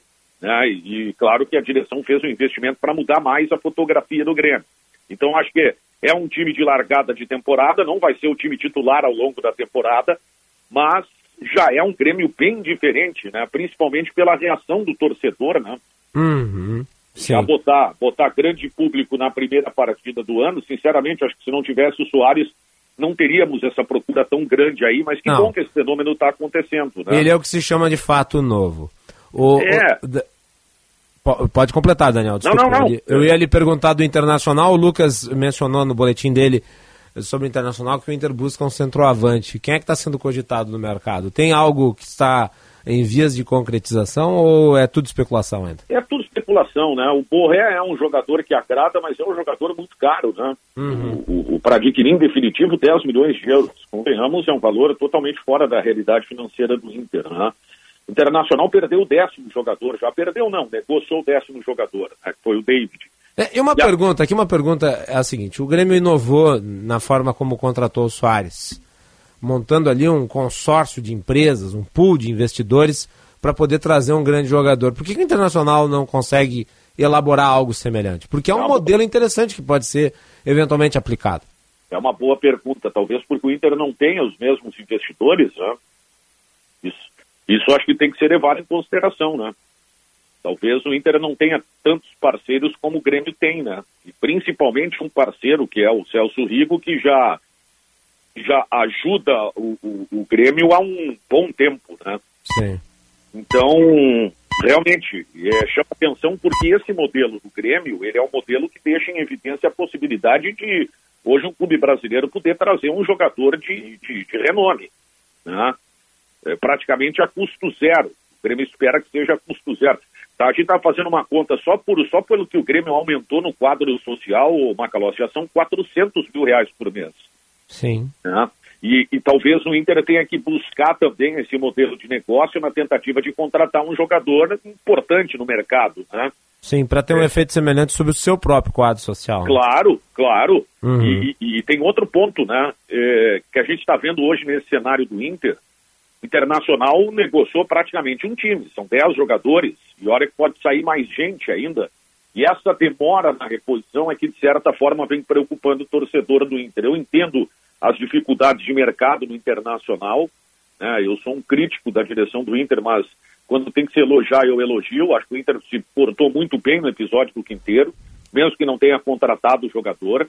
Né? Tem é preciso colocar um limite, porque a coisa está meio é, fora de responsabilidade. Né? E aí a gente vê clubes, o Atlético Mineiro hoje já está passando por dificuldade financeira. Né? Sim. E- e- então tem que ter muito, muito cuidado, né, o, o Macalossi, até para não piorar a situação. Só que o detalhe que chama atenção é que esse é um ano de calendário cheio do Inter, né? Fora o Campeonato Gaúcho, o Internacional terá a Copa do Brasil, Campeonato Brasileiro e Libertadores da América. E em termos de composição de grupo, o Inter negociou 10 jogadores. Trouxe o Mário Fernandes e agora, recentemente, o goleiro John. Então ele precisa de mais. Esse é o ano que o Inter vai precisar do grupo, principalmente pelo calendário do futebol brasileiro que a gente está habituado. Então, é, talvez isso realmente esteja preocupando o torcedor, essa certa demora. Só que é importante dizer o seguinte: o Internacional não mexeu no time, né? Mantém-se a equipe do ano passado, o que também é um ponto muito importante, né, Macalossi? Perfeito. Muito bem, Daniel Oliveira, mais detalhes e uma análise mais abrangente a partir do meio-dia com o apito final. Isso aí. E convidando o ouvinte da Bandeirantes também para que nos acompanhe hoje à noite lá direto da Arena do Grêmio. É o que eu farei. Pô, valeu, muito obrigado. Já agradeço antecipadamente pela audiência. Mandarei o devido abraço na jornada, viu, Macalossi? Sempre prestigiando os amigos aí nas coberturas. Valeu, grande abraço para ti, um bom dia. Um abraço, Daniel Oliveira. Na sequência do Atualidades Esportivas, com o Luiz Henrique Benfica tem um apito final. né? Debate esportivo aqui na hora do meio-dia na Rádio Bandeirantes. Este é o Jornal Gente. Voltamos na sequência. Jornal Gente.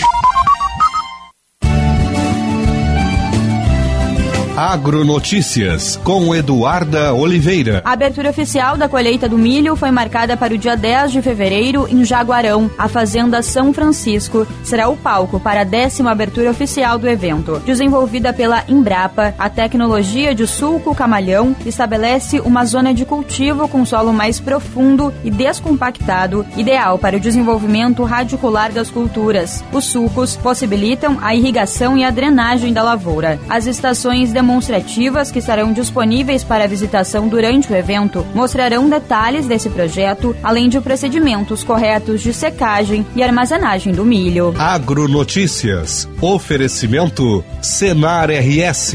Vamos juntos pelo seu crescimento. Chegou um verão com muitas promoções da Master Hotéis. Os hotéis da estão com até 25% de desconto nas hospedagens de janeiro a março. Aproveite esse momento para conhecer as atrações que rolam durante o verão em Porto Alegre, Gramado e Curitiba. A promoção é por tempo limitado. Acesse o site www.masterhotels.com.br, escolha o hotel da sua preferência e faça sua reserva. Ficou com dúvidas? Converse com a nossa equipe pelo WhatsApp 0800 000 2766. Master Hotéis. Cada hotel uma experiência master. Precisa enviar uma encomenda? Conte com a Viopex Encomendas Expressas, uma empresa do grupo Ouro e Prata. Com ela, a sua mercadoria está segura da coleta até a entrega e você pode acompanhar pelo rastreamento. E tem mais, estamos presentes em mais de 10 estados do Brasil. Então, faça a tua cotação agora mesmo com a Viopex pelo WhatsApp 3375 8900. Se jogar no verão, você. Com toda a proteção, você tem. Um sol na beira-mar, vem você. Sua pele hidratar, você vem. Na praia fresco bom, vem você. Com creme de paçoca. Verão Panvel, com você na loja, no site, no Alô Panvel ou no app. Baixe e aproveite. Panvel, bem você, você bem. Panvel. Diariamente, mais de 100 mil trabalhadores e estudantes usam o trem para circular na Grande Porto Alegre. E a categoria metroviária presta um serviço de qualidade à população gaúcha. Mas a Transurb está na mira da privatização. Mais acidentes? Tarifa mais cara? Demissão em massa? Não, privatização não é a solução. Porque mesmo com a venda, os investimentos estatais seguem e o lucro vai para o bolso do empresário. Então, por que privatizar? O que eu quero é mais investimentos para um sistema de transporte de qualidade. Eu defendo a Transurb pública. Sindimetrô RS.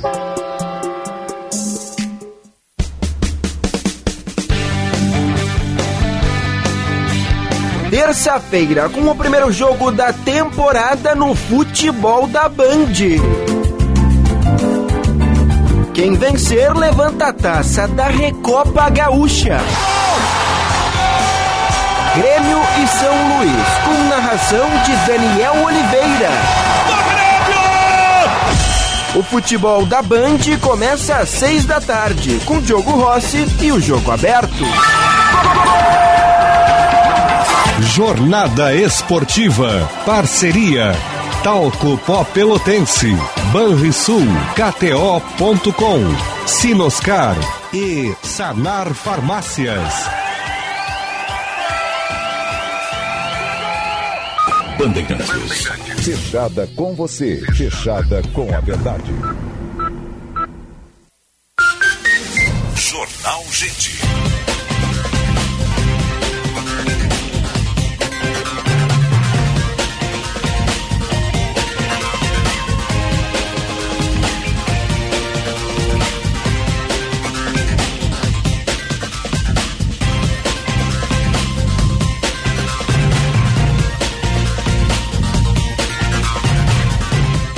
Dez horas e 22 minutos, este é o Jornal Gente.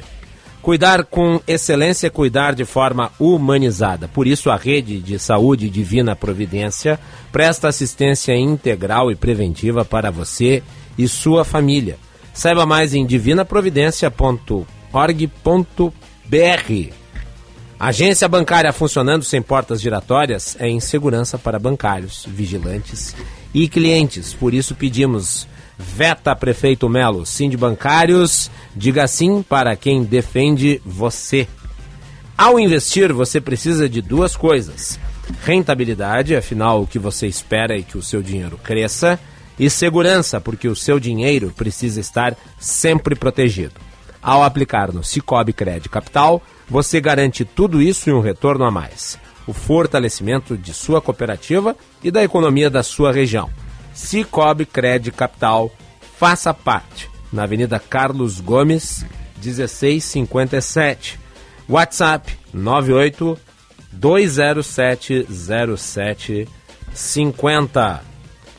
O Cremers continua cuidando de você neste verão. As equipes do Cremers vistoriam as condições de atendimento à população no litoral durante todo o período do veraneio. Cremer, 70 anos, protegendo a boa medicina.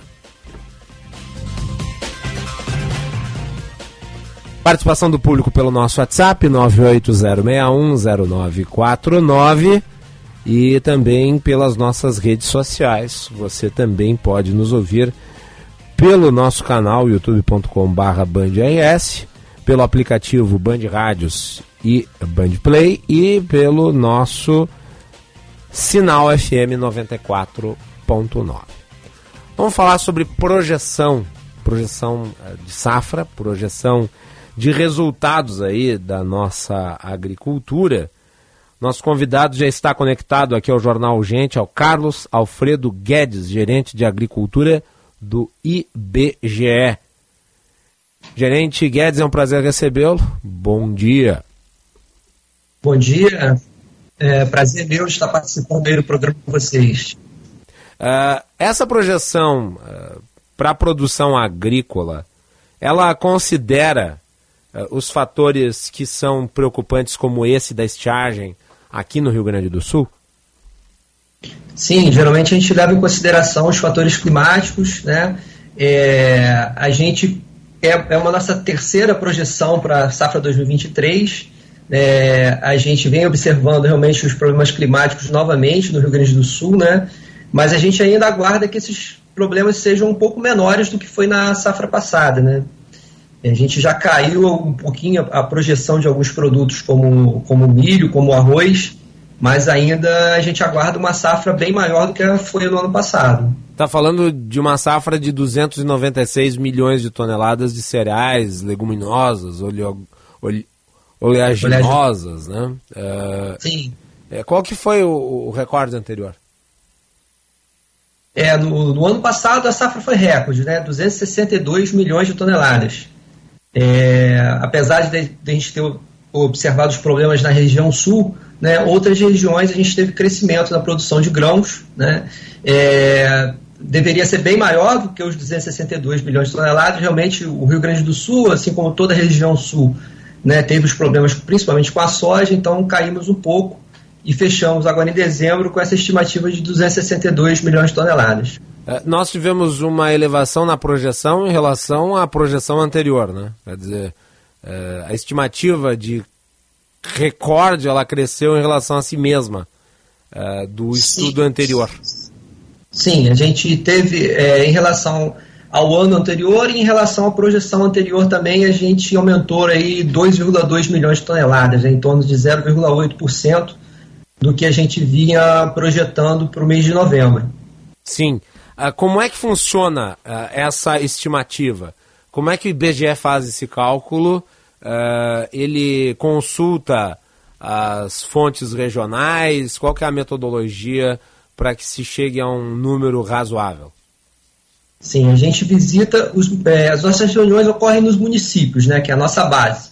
Então a gente é, vai nos órgãos municipais, né, na, nas ematéries, nas secretarias de agricultura, nas cooperativas. Então esses órgãos nós temos um cadastro, né, de, de informantes e a gente faz reunião, reuniões com esses informantes, né, para chegar num número é, mais factível para aquele município. Depois esses números são consolidados, né, a soma dos municípios vai me dar aí o total do estado. E fizemos, fazemos uma reunião estadual para debater esses números. Né?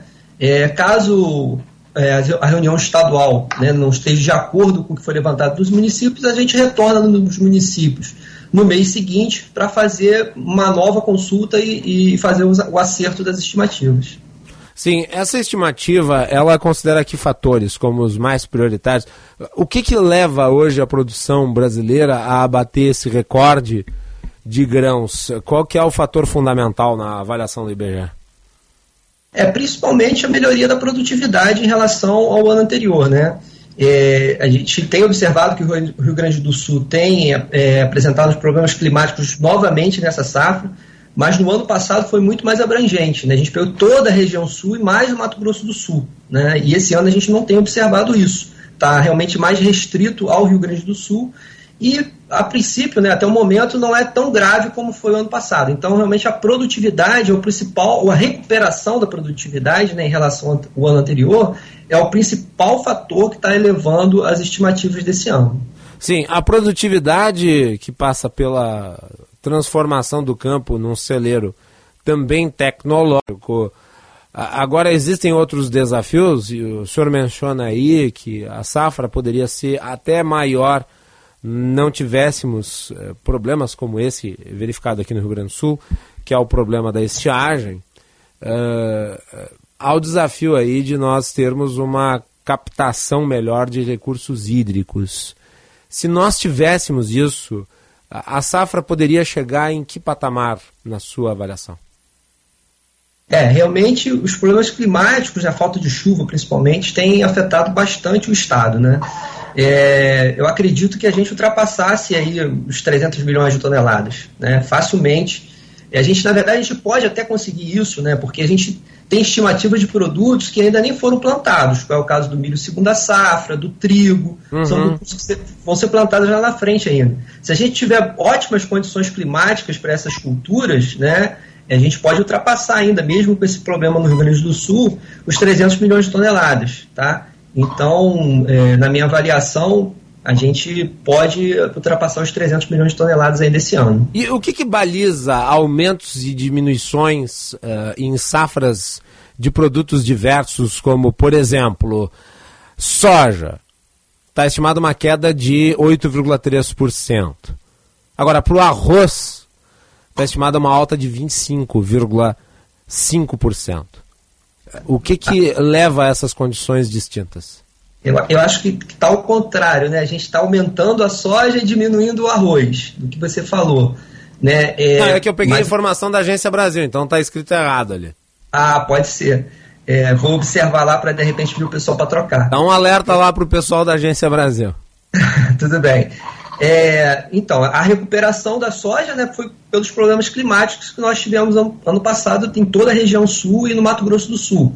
Né? Então, assim, além de ter um crescimento de área na soja, que a nossa a área de soja vem crescendo a todo, é, ano a ano, né, em torno de 3, 4%, é, a gente tem a estimativa de ter melhores condições climáticas esse ano. Então, por isso, é uma melhor estimativa para a soja. Né? No caso do arroz é o contrário, né? A gente tem observado uma redução nas áreas de arroz ao longo dos anos, né? Então, essa redução nas áreas de arroz leva a essa menor é, produtividade, produção para esse ano de 2023, né? Além de a gente estar observando também um pouco de falta de chuva para os reservatórios, né? Para ter uma irrigação propícia para todas as áreas de arroz do Rio Grande do Sul. Agora, esse problema de estiagem é localizado apenas no Rio Grande do Sul ou se verifica em outras unidades federativas?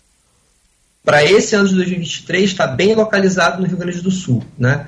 Para o ano passado, pegou toda a região sul e Mato Grosso do Sul, um pouco de São Paulo. Mas para esse ano está bem localizado aí no Rio Grande do Sul. De que forma uh, esse mapa, que é o mapa da produtividade agrícola feito pelo pelo IBGE, ele pode ser aproveitado pelos produtores de maneira a qualificar o, o, o seu desempenho produtivo? É, esse mapa os produtores podem utilizar, de repente, melhorando, é, aproveitando melhor as áreas que possuem a melhor produtividade, as, as áreas mais propícias né, das suas propriedades para o cultivo daquela determinada lavoura. Né, e, e observando muito o período propício de plantio das culturas, né, e o desenvolvimento das chuvas aí depende, não depende muito da gente, né? É mais observação mesmo é, de como vai ocorrer essas condições climáticas. Mas o produtor pode se balizar sim, por, principalmente porque a gente tem uma, uma, série histórica muito longa, né? Essa, a pesquisa do IBGE é, é feita desde 73 e a gente tem informações por município. Então, o produtor pode fazer essa série histórica de como está a produtividade dos seus municípios para aquela determinada cultura e como foi esse histórico ao longo dos anos. É, desse conjunto aí de toneladas, é, o que, que vai para exportação o que, que vai para consumo interno? O senhor tem conhecimento sobre? É, aí depende muito, né? É, tipo, a soja a gente tem exportado em torno de, dos, dos 146 milhões de toneladas. Né? Na verdade, no ano passado, a nossa estimativa fechou é, em 119,5 milhões de toneladas de soja. Desses 119, 80, em torno de 80 milhões de toneladas foram para exportação. Né? É o produto que é mais exportado pelo Brasil, é a soja hoje em dia. Né? É, logo depois, depois a gente tem o milho, que também tem aumentado muitas exportações, então a gente produziu em torno de 110 milhões de toneladas de milho e 40 milhões foram destinados, em torno de 40 milhões foram, teve destino às exportações. Né? É, são os produtos agrícolas assim que são mais exportados, né? É, produtos primários, né? Claro que o milho vai ser transformado em ração aí, a gente exporta carne, né? suínos e frangos, produção de ovos aí. É um desdobramento da nossa safra de grãos. É, desses grãos, o que, que representa o maior conjunto?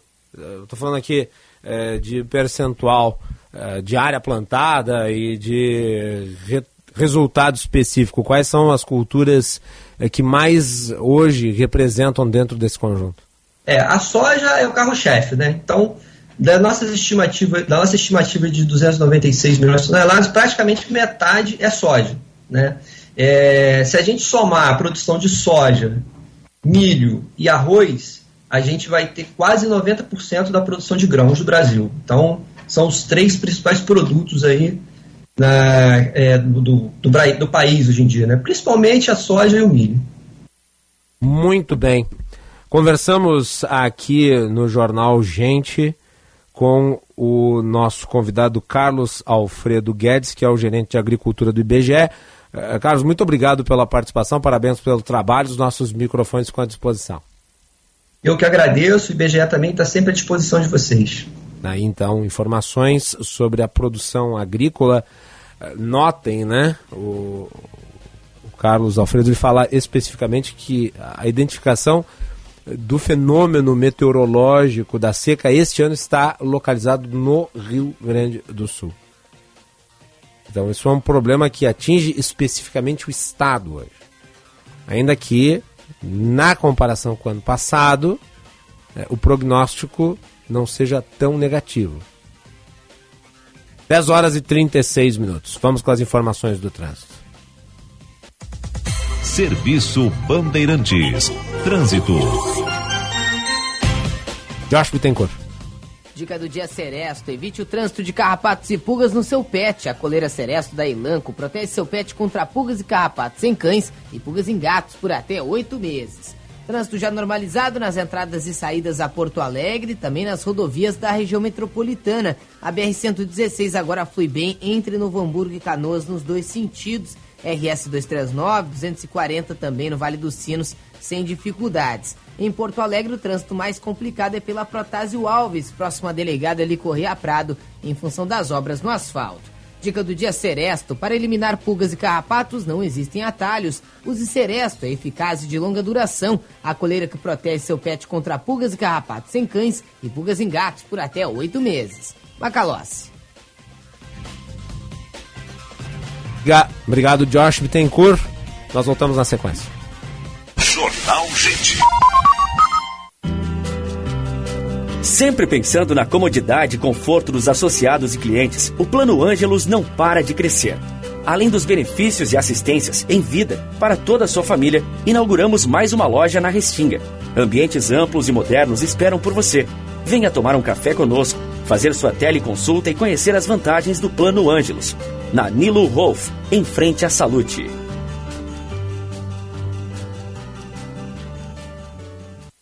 Na revisão de férias do serviço Chevrolet, você aproveita estas ofertas. Desconto progressivo a partir de 15% em mão de obra e peças, conforme a idade do veículo. Troca de óleo sintético para veículos 1.0 e 1.4 aspirados por 199 reais. E ainda alinhamento e balanceamento de rodas. Veículos leves até 2019, só três vezes de 46 reais. Consulte outras ofertas na sua concessionária ou acesse chevrolet.com.br. Busque por ofertas de serviços e viaje tranquilo. No trânsito, escolha a vida. O Cremers continua cuidando de você neste verão. O trabalho médico e as condições de atendimento à população no litoral são vistoriados durante todo o período de veraneio. As equipes do Cremers percorrem hospitais, pronto atendimentos e serviços de ambulância nas praias e rodovias que levam ao litoral. Tudo para que médicos tenham boas condições de trabalho, veranistas tenham um atendimento qualificado e todos tenham um verão seguro. Cremers, 70 anos, protegendo a boa medicina.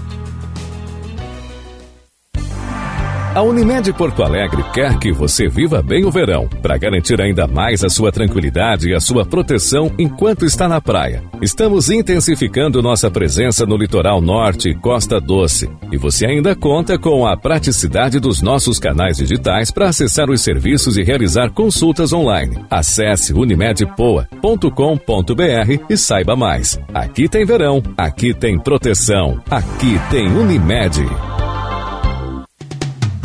nunca sabe quando um acidente ou uma emergência vai acontecer, em casa ou no trabalho. Por isso, ter um plano Transul com ambulâncias que estarão na sua porta em minutos é tão importante.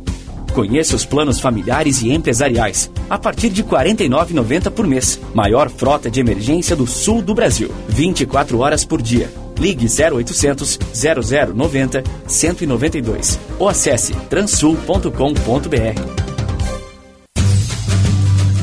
Venha participar da sexta edição do Paleta Atlântida, que acontece no dia 28 de janeiro, na beira da praia de Xangri-Lá. O evento deste ano recebe 3 mil assadores e uma equipe do Guinness para registrar o recorde de maior churrasco do mundo. Traga seus amigos e familiares neste evento que reúne assadores, amadores e profissionais. Os ingressos estão disponíveis na plataforma Simpla. Se você também ama churrasco, você não pode deixar de curtir este evento no Litoral Gaúcho.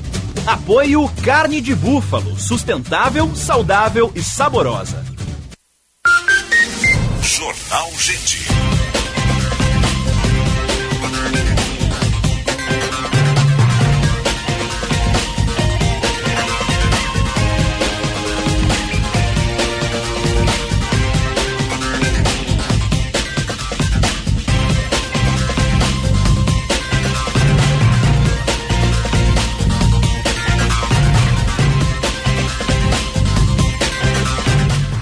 Muito bem, estamos de volta com o Jornal Gente aqui na Rádio Bandeirantes para a Unimed. Aqui tem verão, aqui tem cuidado, aqui tem Unimed, Cicobi Crédito Capital, invista com os valores do cooperativismo e uma instituição com 20 anos de credibilidade, Cicobi Crédito Capital.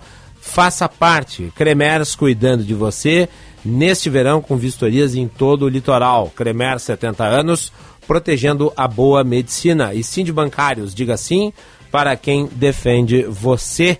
A Eduarda Oliveira está na posse né, da nova presidência do Sebrae.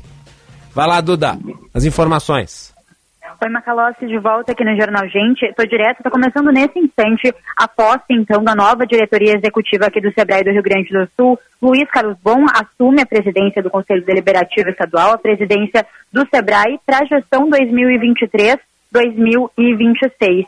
Ele também é presidente da Comércio aqui do Rio Grande do Sul. Ele substitui o até presidente que estava até o ano passado, né? Foi presidente de 2019 a 2022 Gilberto, Porce, uh, Gilberto Porcelo Petri, que é presidente também da Fiergues e ocupava o cargo desde 2019. Ainda na diretoria executiva estão os reeleitos André Vanoni de Godoy, que é diretor superintendente, Ayrton Pinto Ramos, diretor técnico, e Marco Aurélio Paradeda, que é diretor de administração e finanças. Esse evento acontece agora, está começando nesse instante, aqui na sede do SEBRAE, no Centro Histórico da Capital Gaúcha, e além também dessa nova diretoria executiva que tem início hoje, né, também está sendo inaugurada a Sala DOCA, que vai reunir grupos multi, multi, multidisciplinares da organização para processos de tomada de decisão e também mais assertivas e mais ágeis.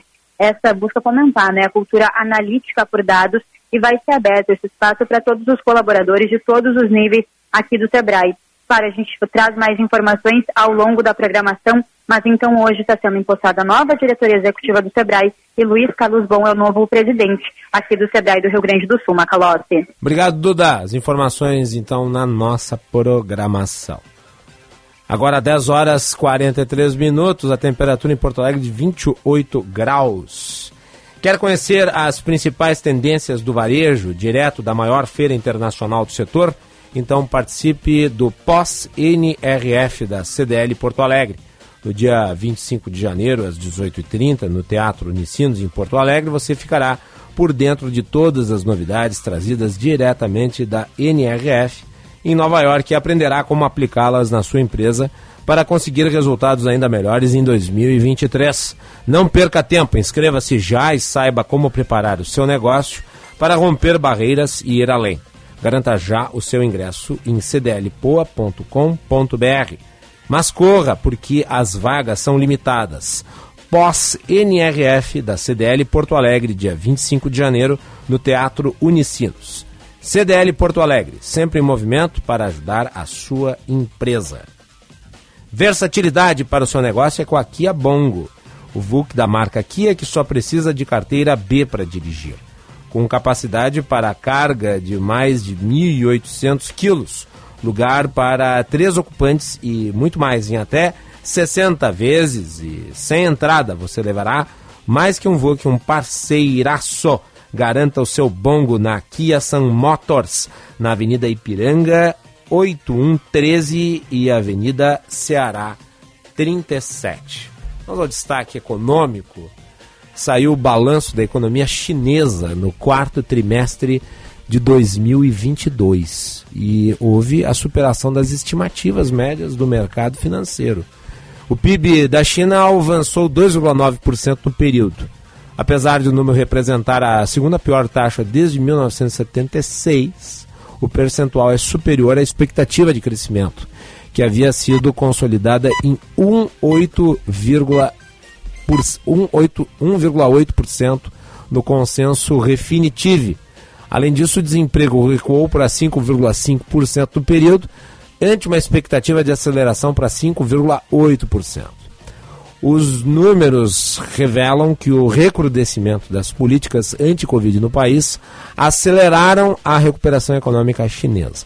Por outro lado, o Escritório Nacional de Estatísticas revela que a população chinesa diminuiu pela primeira vez em mais de 60 anos. A estimativa é que a população nacional tenha recuado 850 mil pessoas desde o final de 2021 para a casa de 1,4 bilhão de pessoas. Nos mercados, as bolsas asiáticas e europeias negociam sem direção definida, enquanto os futuros americanos abriram o dia em baixa depois do feriado de Martin Luther King. Os investidores devem repercutir estes números nos debates e discussões do Fórum Econômico Mundial em Davos. Este é o Jornal Gente. Jornal Gente. Hilton Porto Alegre, padrão internacional, perfeito para lazer e negócios. Tradição em hospitalidade, excelência em serviços e localização privilegiada na capital gaúcha. Você encontra tudo isso no Hilton, o único hotel cinco estrelas de bandeira internacional em Porto Alegre. O lugar perfeito para quem quer explorar a cidade. Desfrute de uma variedade de serviços e opções para a sua viagem. Fique no Hilton e viva o melhor de Porto Alegre. Claro, você faz seu verão do seu jeito. Descansando, vendo séries, filmes, jogando online com amigos ou curtindo sua internet em casa. E para ficar melhor, só com a Claro Net Virtua. São 350 mega de internet com fibra por apenas R$ 99,90 por mês no Multimais. Isso mesmo, 350 mega por apenas R$ 99,90 por mês no Multimais. Aproveita já esta oportunidade. Ligue 0800 720 1234 ou acesse claro.com.br barra verão. Ultra velocidade e estabilidade para você curtir e fazer seu verão. Claro, você merece o novo. Confira condições de aquisição. Ano novo, Chevrolet novo. Na Esponqueado você tem as melhores condições para começar 2023 de Chevrolet zero quilômetro. Tracker Turbo, o SUV mais vendido do Brasil com entrada reduzida. Linha Onix com bônus de 3.500 na troca do seu usado. E novo Equinox Turbo com juro zero. Entregamos seu carro novo em 24 horas. Esponqueado Chevrolet, a revenda que não perde negócio.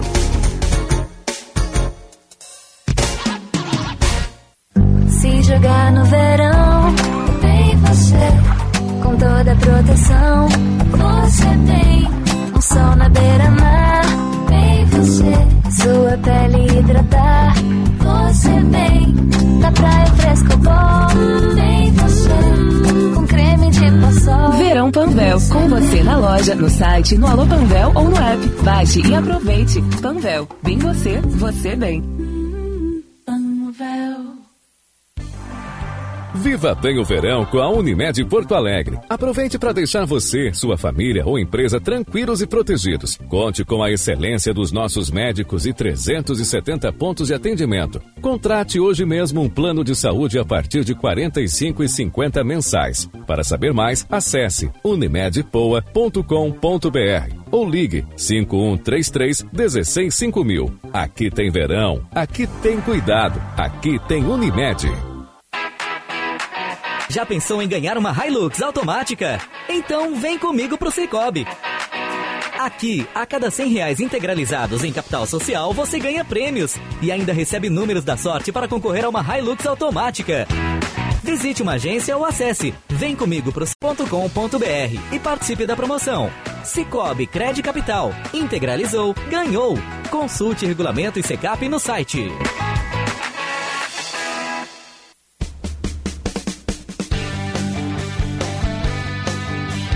Terça-feira, com o primeiro jogo da temporada no futebol da Band.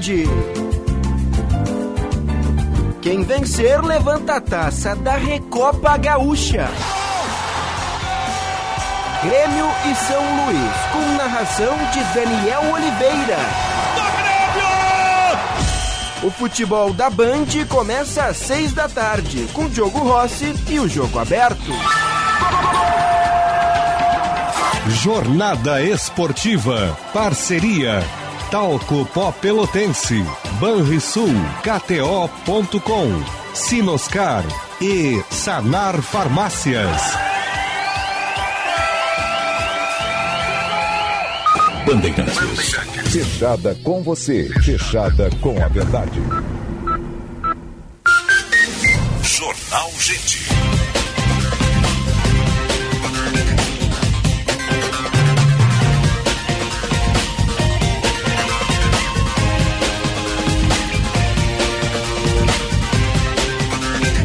Jornal Gente de volta aqui nas ondas da Rádio Bandeirantes para Unimed. Aqui tem verão, aqui tem cuidado, aqui tem Unimed. Cicobi Crédito Capital invista com os valores do cooperativismo em uma instituição com 20 anos de credibilidade. Cicobi Crédito Capital, faça parte. Cremers, cuidando de você neste verão com vistorias em todo o litoral. Cremer, 70 anos, protegendo a boa medicina. E sim de bancários, diga sim para quem defende você. 10 e 51 vamos com mais informações do trânsito com Josh Bittencourt. Serviço Bandeirantes. Trânsito. Os melhores produtos para fazer um churrasco entre amigos te esperam na Fast Shop. Aproveite até 35% de desconto e frete grátis para Fast Prime. Baixe o app ou vá a uma loja da Fast, estoques limitados. Movimentação tranquila agora pelas rodovias da região metropolitana e na capital, principalmente a Protásio Alves, com trânsito mais complicado em função das obras junto à delegada ali Corria Prado, afetando os dois sentidos pela zona leste. Os demais trechos da Protásio agora rodando bem em direção ao centro, fluxo um pouco mais acentuado também em função de serviços na pista na João Pessoa, próximo a Venâncio Aires. Ainda dá tempo de aproveitar o grande barato da Fast Shop. Garanta as ofertas prorrogadas com até 50% de desconto e frete grátis para Fast Prime. Baixe o app ou vá uma loja da Fast. Corra, é só até terça. Obrigado, Josh. E atenção, fique atento, beba água pura, muita água, livre de vírus e de bactérias. Água sem cheiro, sem gosto, com importantes sais minerais, ideal para sua saúde e de sua família. Purificadores e mineralizadores de água natural, gelada e alcalina, com ou sem ozônio no WaterSul. Ligue o WaterSul 3231 4567. WaterSul, atenção total ao cliente 3231 4567. Visite o nosso site www.watersul.com.br. E temperatura segue em elevação, agora 28 graus e 4 décimos. A temperatura para que Stonic, o primeiro híbrido disponível à pronta entrega na Sun Motors e Rede de Saúde Divina Providência. Excelência e soluções completas em saúde e bem-estar. Vamos à linha internacional. Rádio França Internacional. Vamos tratar deste acidente aéreo no Nepal. As informações da Daniela Franco. Bom dia, Macalossi. Bom dia. Bom dia aos ouvintes da Band. No Nepal, dois dias após o acidente aéreo que deixou 72 mortos, os corpos das vítimas começaram a ser entregues às famílias hoje. Até o momento, restos mortais de 70 pessoas foram retirados dos escombros. As equipes de resgate continuam nessa manhã as buscas pelos últimos dois corpos. A maioria das vítimas a bordo do voo da Yeti Airlines era de origem nepalesa e 15 eram estrangeiros. Entre as vítimas estão seis crianças. As caixas pretas do avião foram encontradas ontem e as causas do acidente ainda estão sendo investigadas. Especialistas do escritório francês de investigação de acidentes aéreos chegam hoje ao Nepal para ajudar nos trabalhos. Nas redes sociais, vídeos mostram o avião prestes a pousar no aeroporto de Pokhara, no centro do país, antes de fazer uma manobra para a esquerda e cair. As autoridades dizem ignorar até o momento se o acidente se deve a um erro do piloto ou ocorreu por razões técnicas. A má manutenção dos equipamentos e a aplicação negligente das regras de segurança pesam no setor aéreo nepalês, apesar das recomendações internacionais. Por isso, a União Europeia baniu todas as empresas aéreas nepalesas de seu espaço aéreo por razões de segurança. Da Rádio França Internacional em Paris, Daniela Franco, para a Band. Obrigado, Daniela Franco. Informações então desse acidente aéreo. Há um vídeo muito impressionante que é a filmagem supostamente feita por um dos passageiros que transmitia uma live. E ele, no momento da transmissão, acaba filmando o próprio acidente. É, a Reuters confirmou a veracidade desse vídeo e também houve o comparativo das imagens da janela do avião com o local em que estava sendo feito o pouso. Porque, dada a forma como esse vídeo foi gravado, muitos imaginavam que se tratasse de algo falacioso do ponto de vista da sua composição. É, e eventualmente sendo algo que poderia ter sido filmado em uma outra situação ou até mesmo uma montagem. Mas não, de fato, é, esse vídeo é real e ele é um vídeo que flagra o próprio acidente desde dentro Quem quiser uma análise acurada e técnica sobre esse acidente e outros, eu vou recomendar aqui, porque é um canal que eu considero uh, muito bom sobre aviação, é o canal do Lito Souza, o Aviões e Música. Vale muito a pena, inclusive ele fez ontem uma análise detalhe por detalhe de todos os elementos conhecidos sobre esse acidente no Nepal, uh, falando sobre é, como o avião se aproximava para o pouso, falando sobre as gravações, os registros, as informações falsas em relação ao caso. Quando se trata de acidente aéreo, eu sempre recomendo que deem uma olhada no canal do Lito Souza. Fica aqui a recomendação.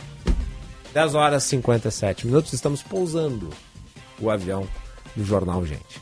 Insegurança. E deixamos agora vocês na companhia do Atualidades Esportivas primeira edição. Voltamos amanhã daí com Osíris Marins também aqui junto comigo. Eu volto às 14 horas com Bastidores do Poder. Um bom dia a todos. Jornal Gente.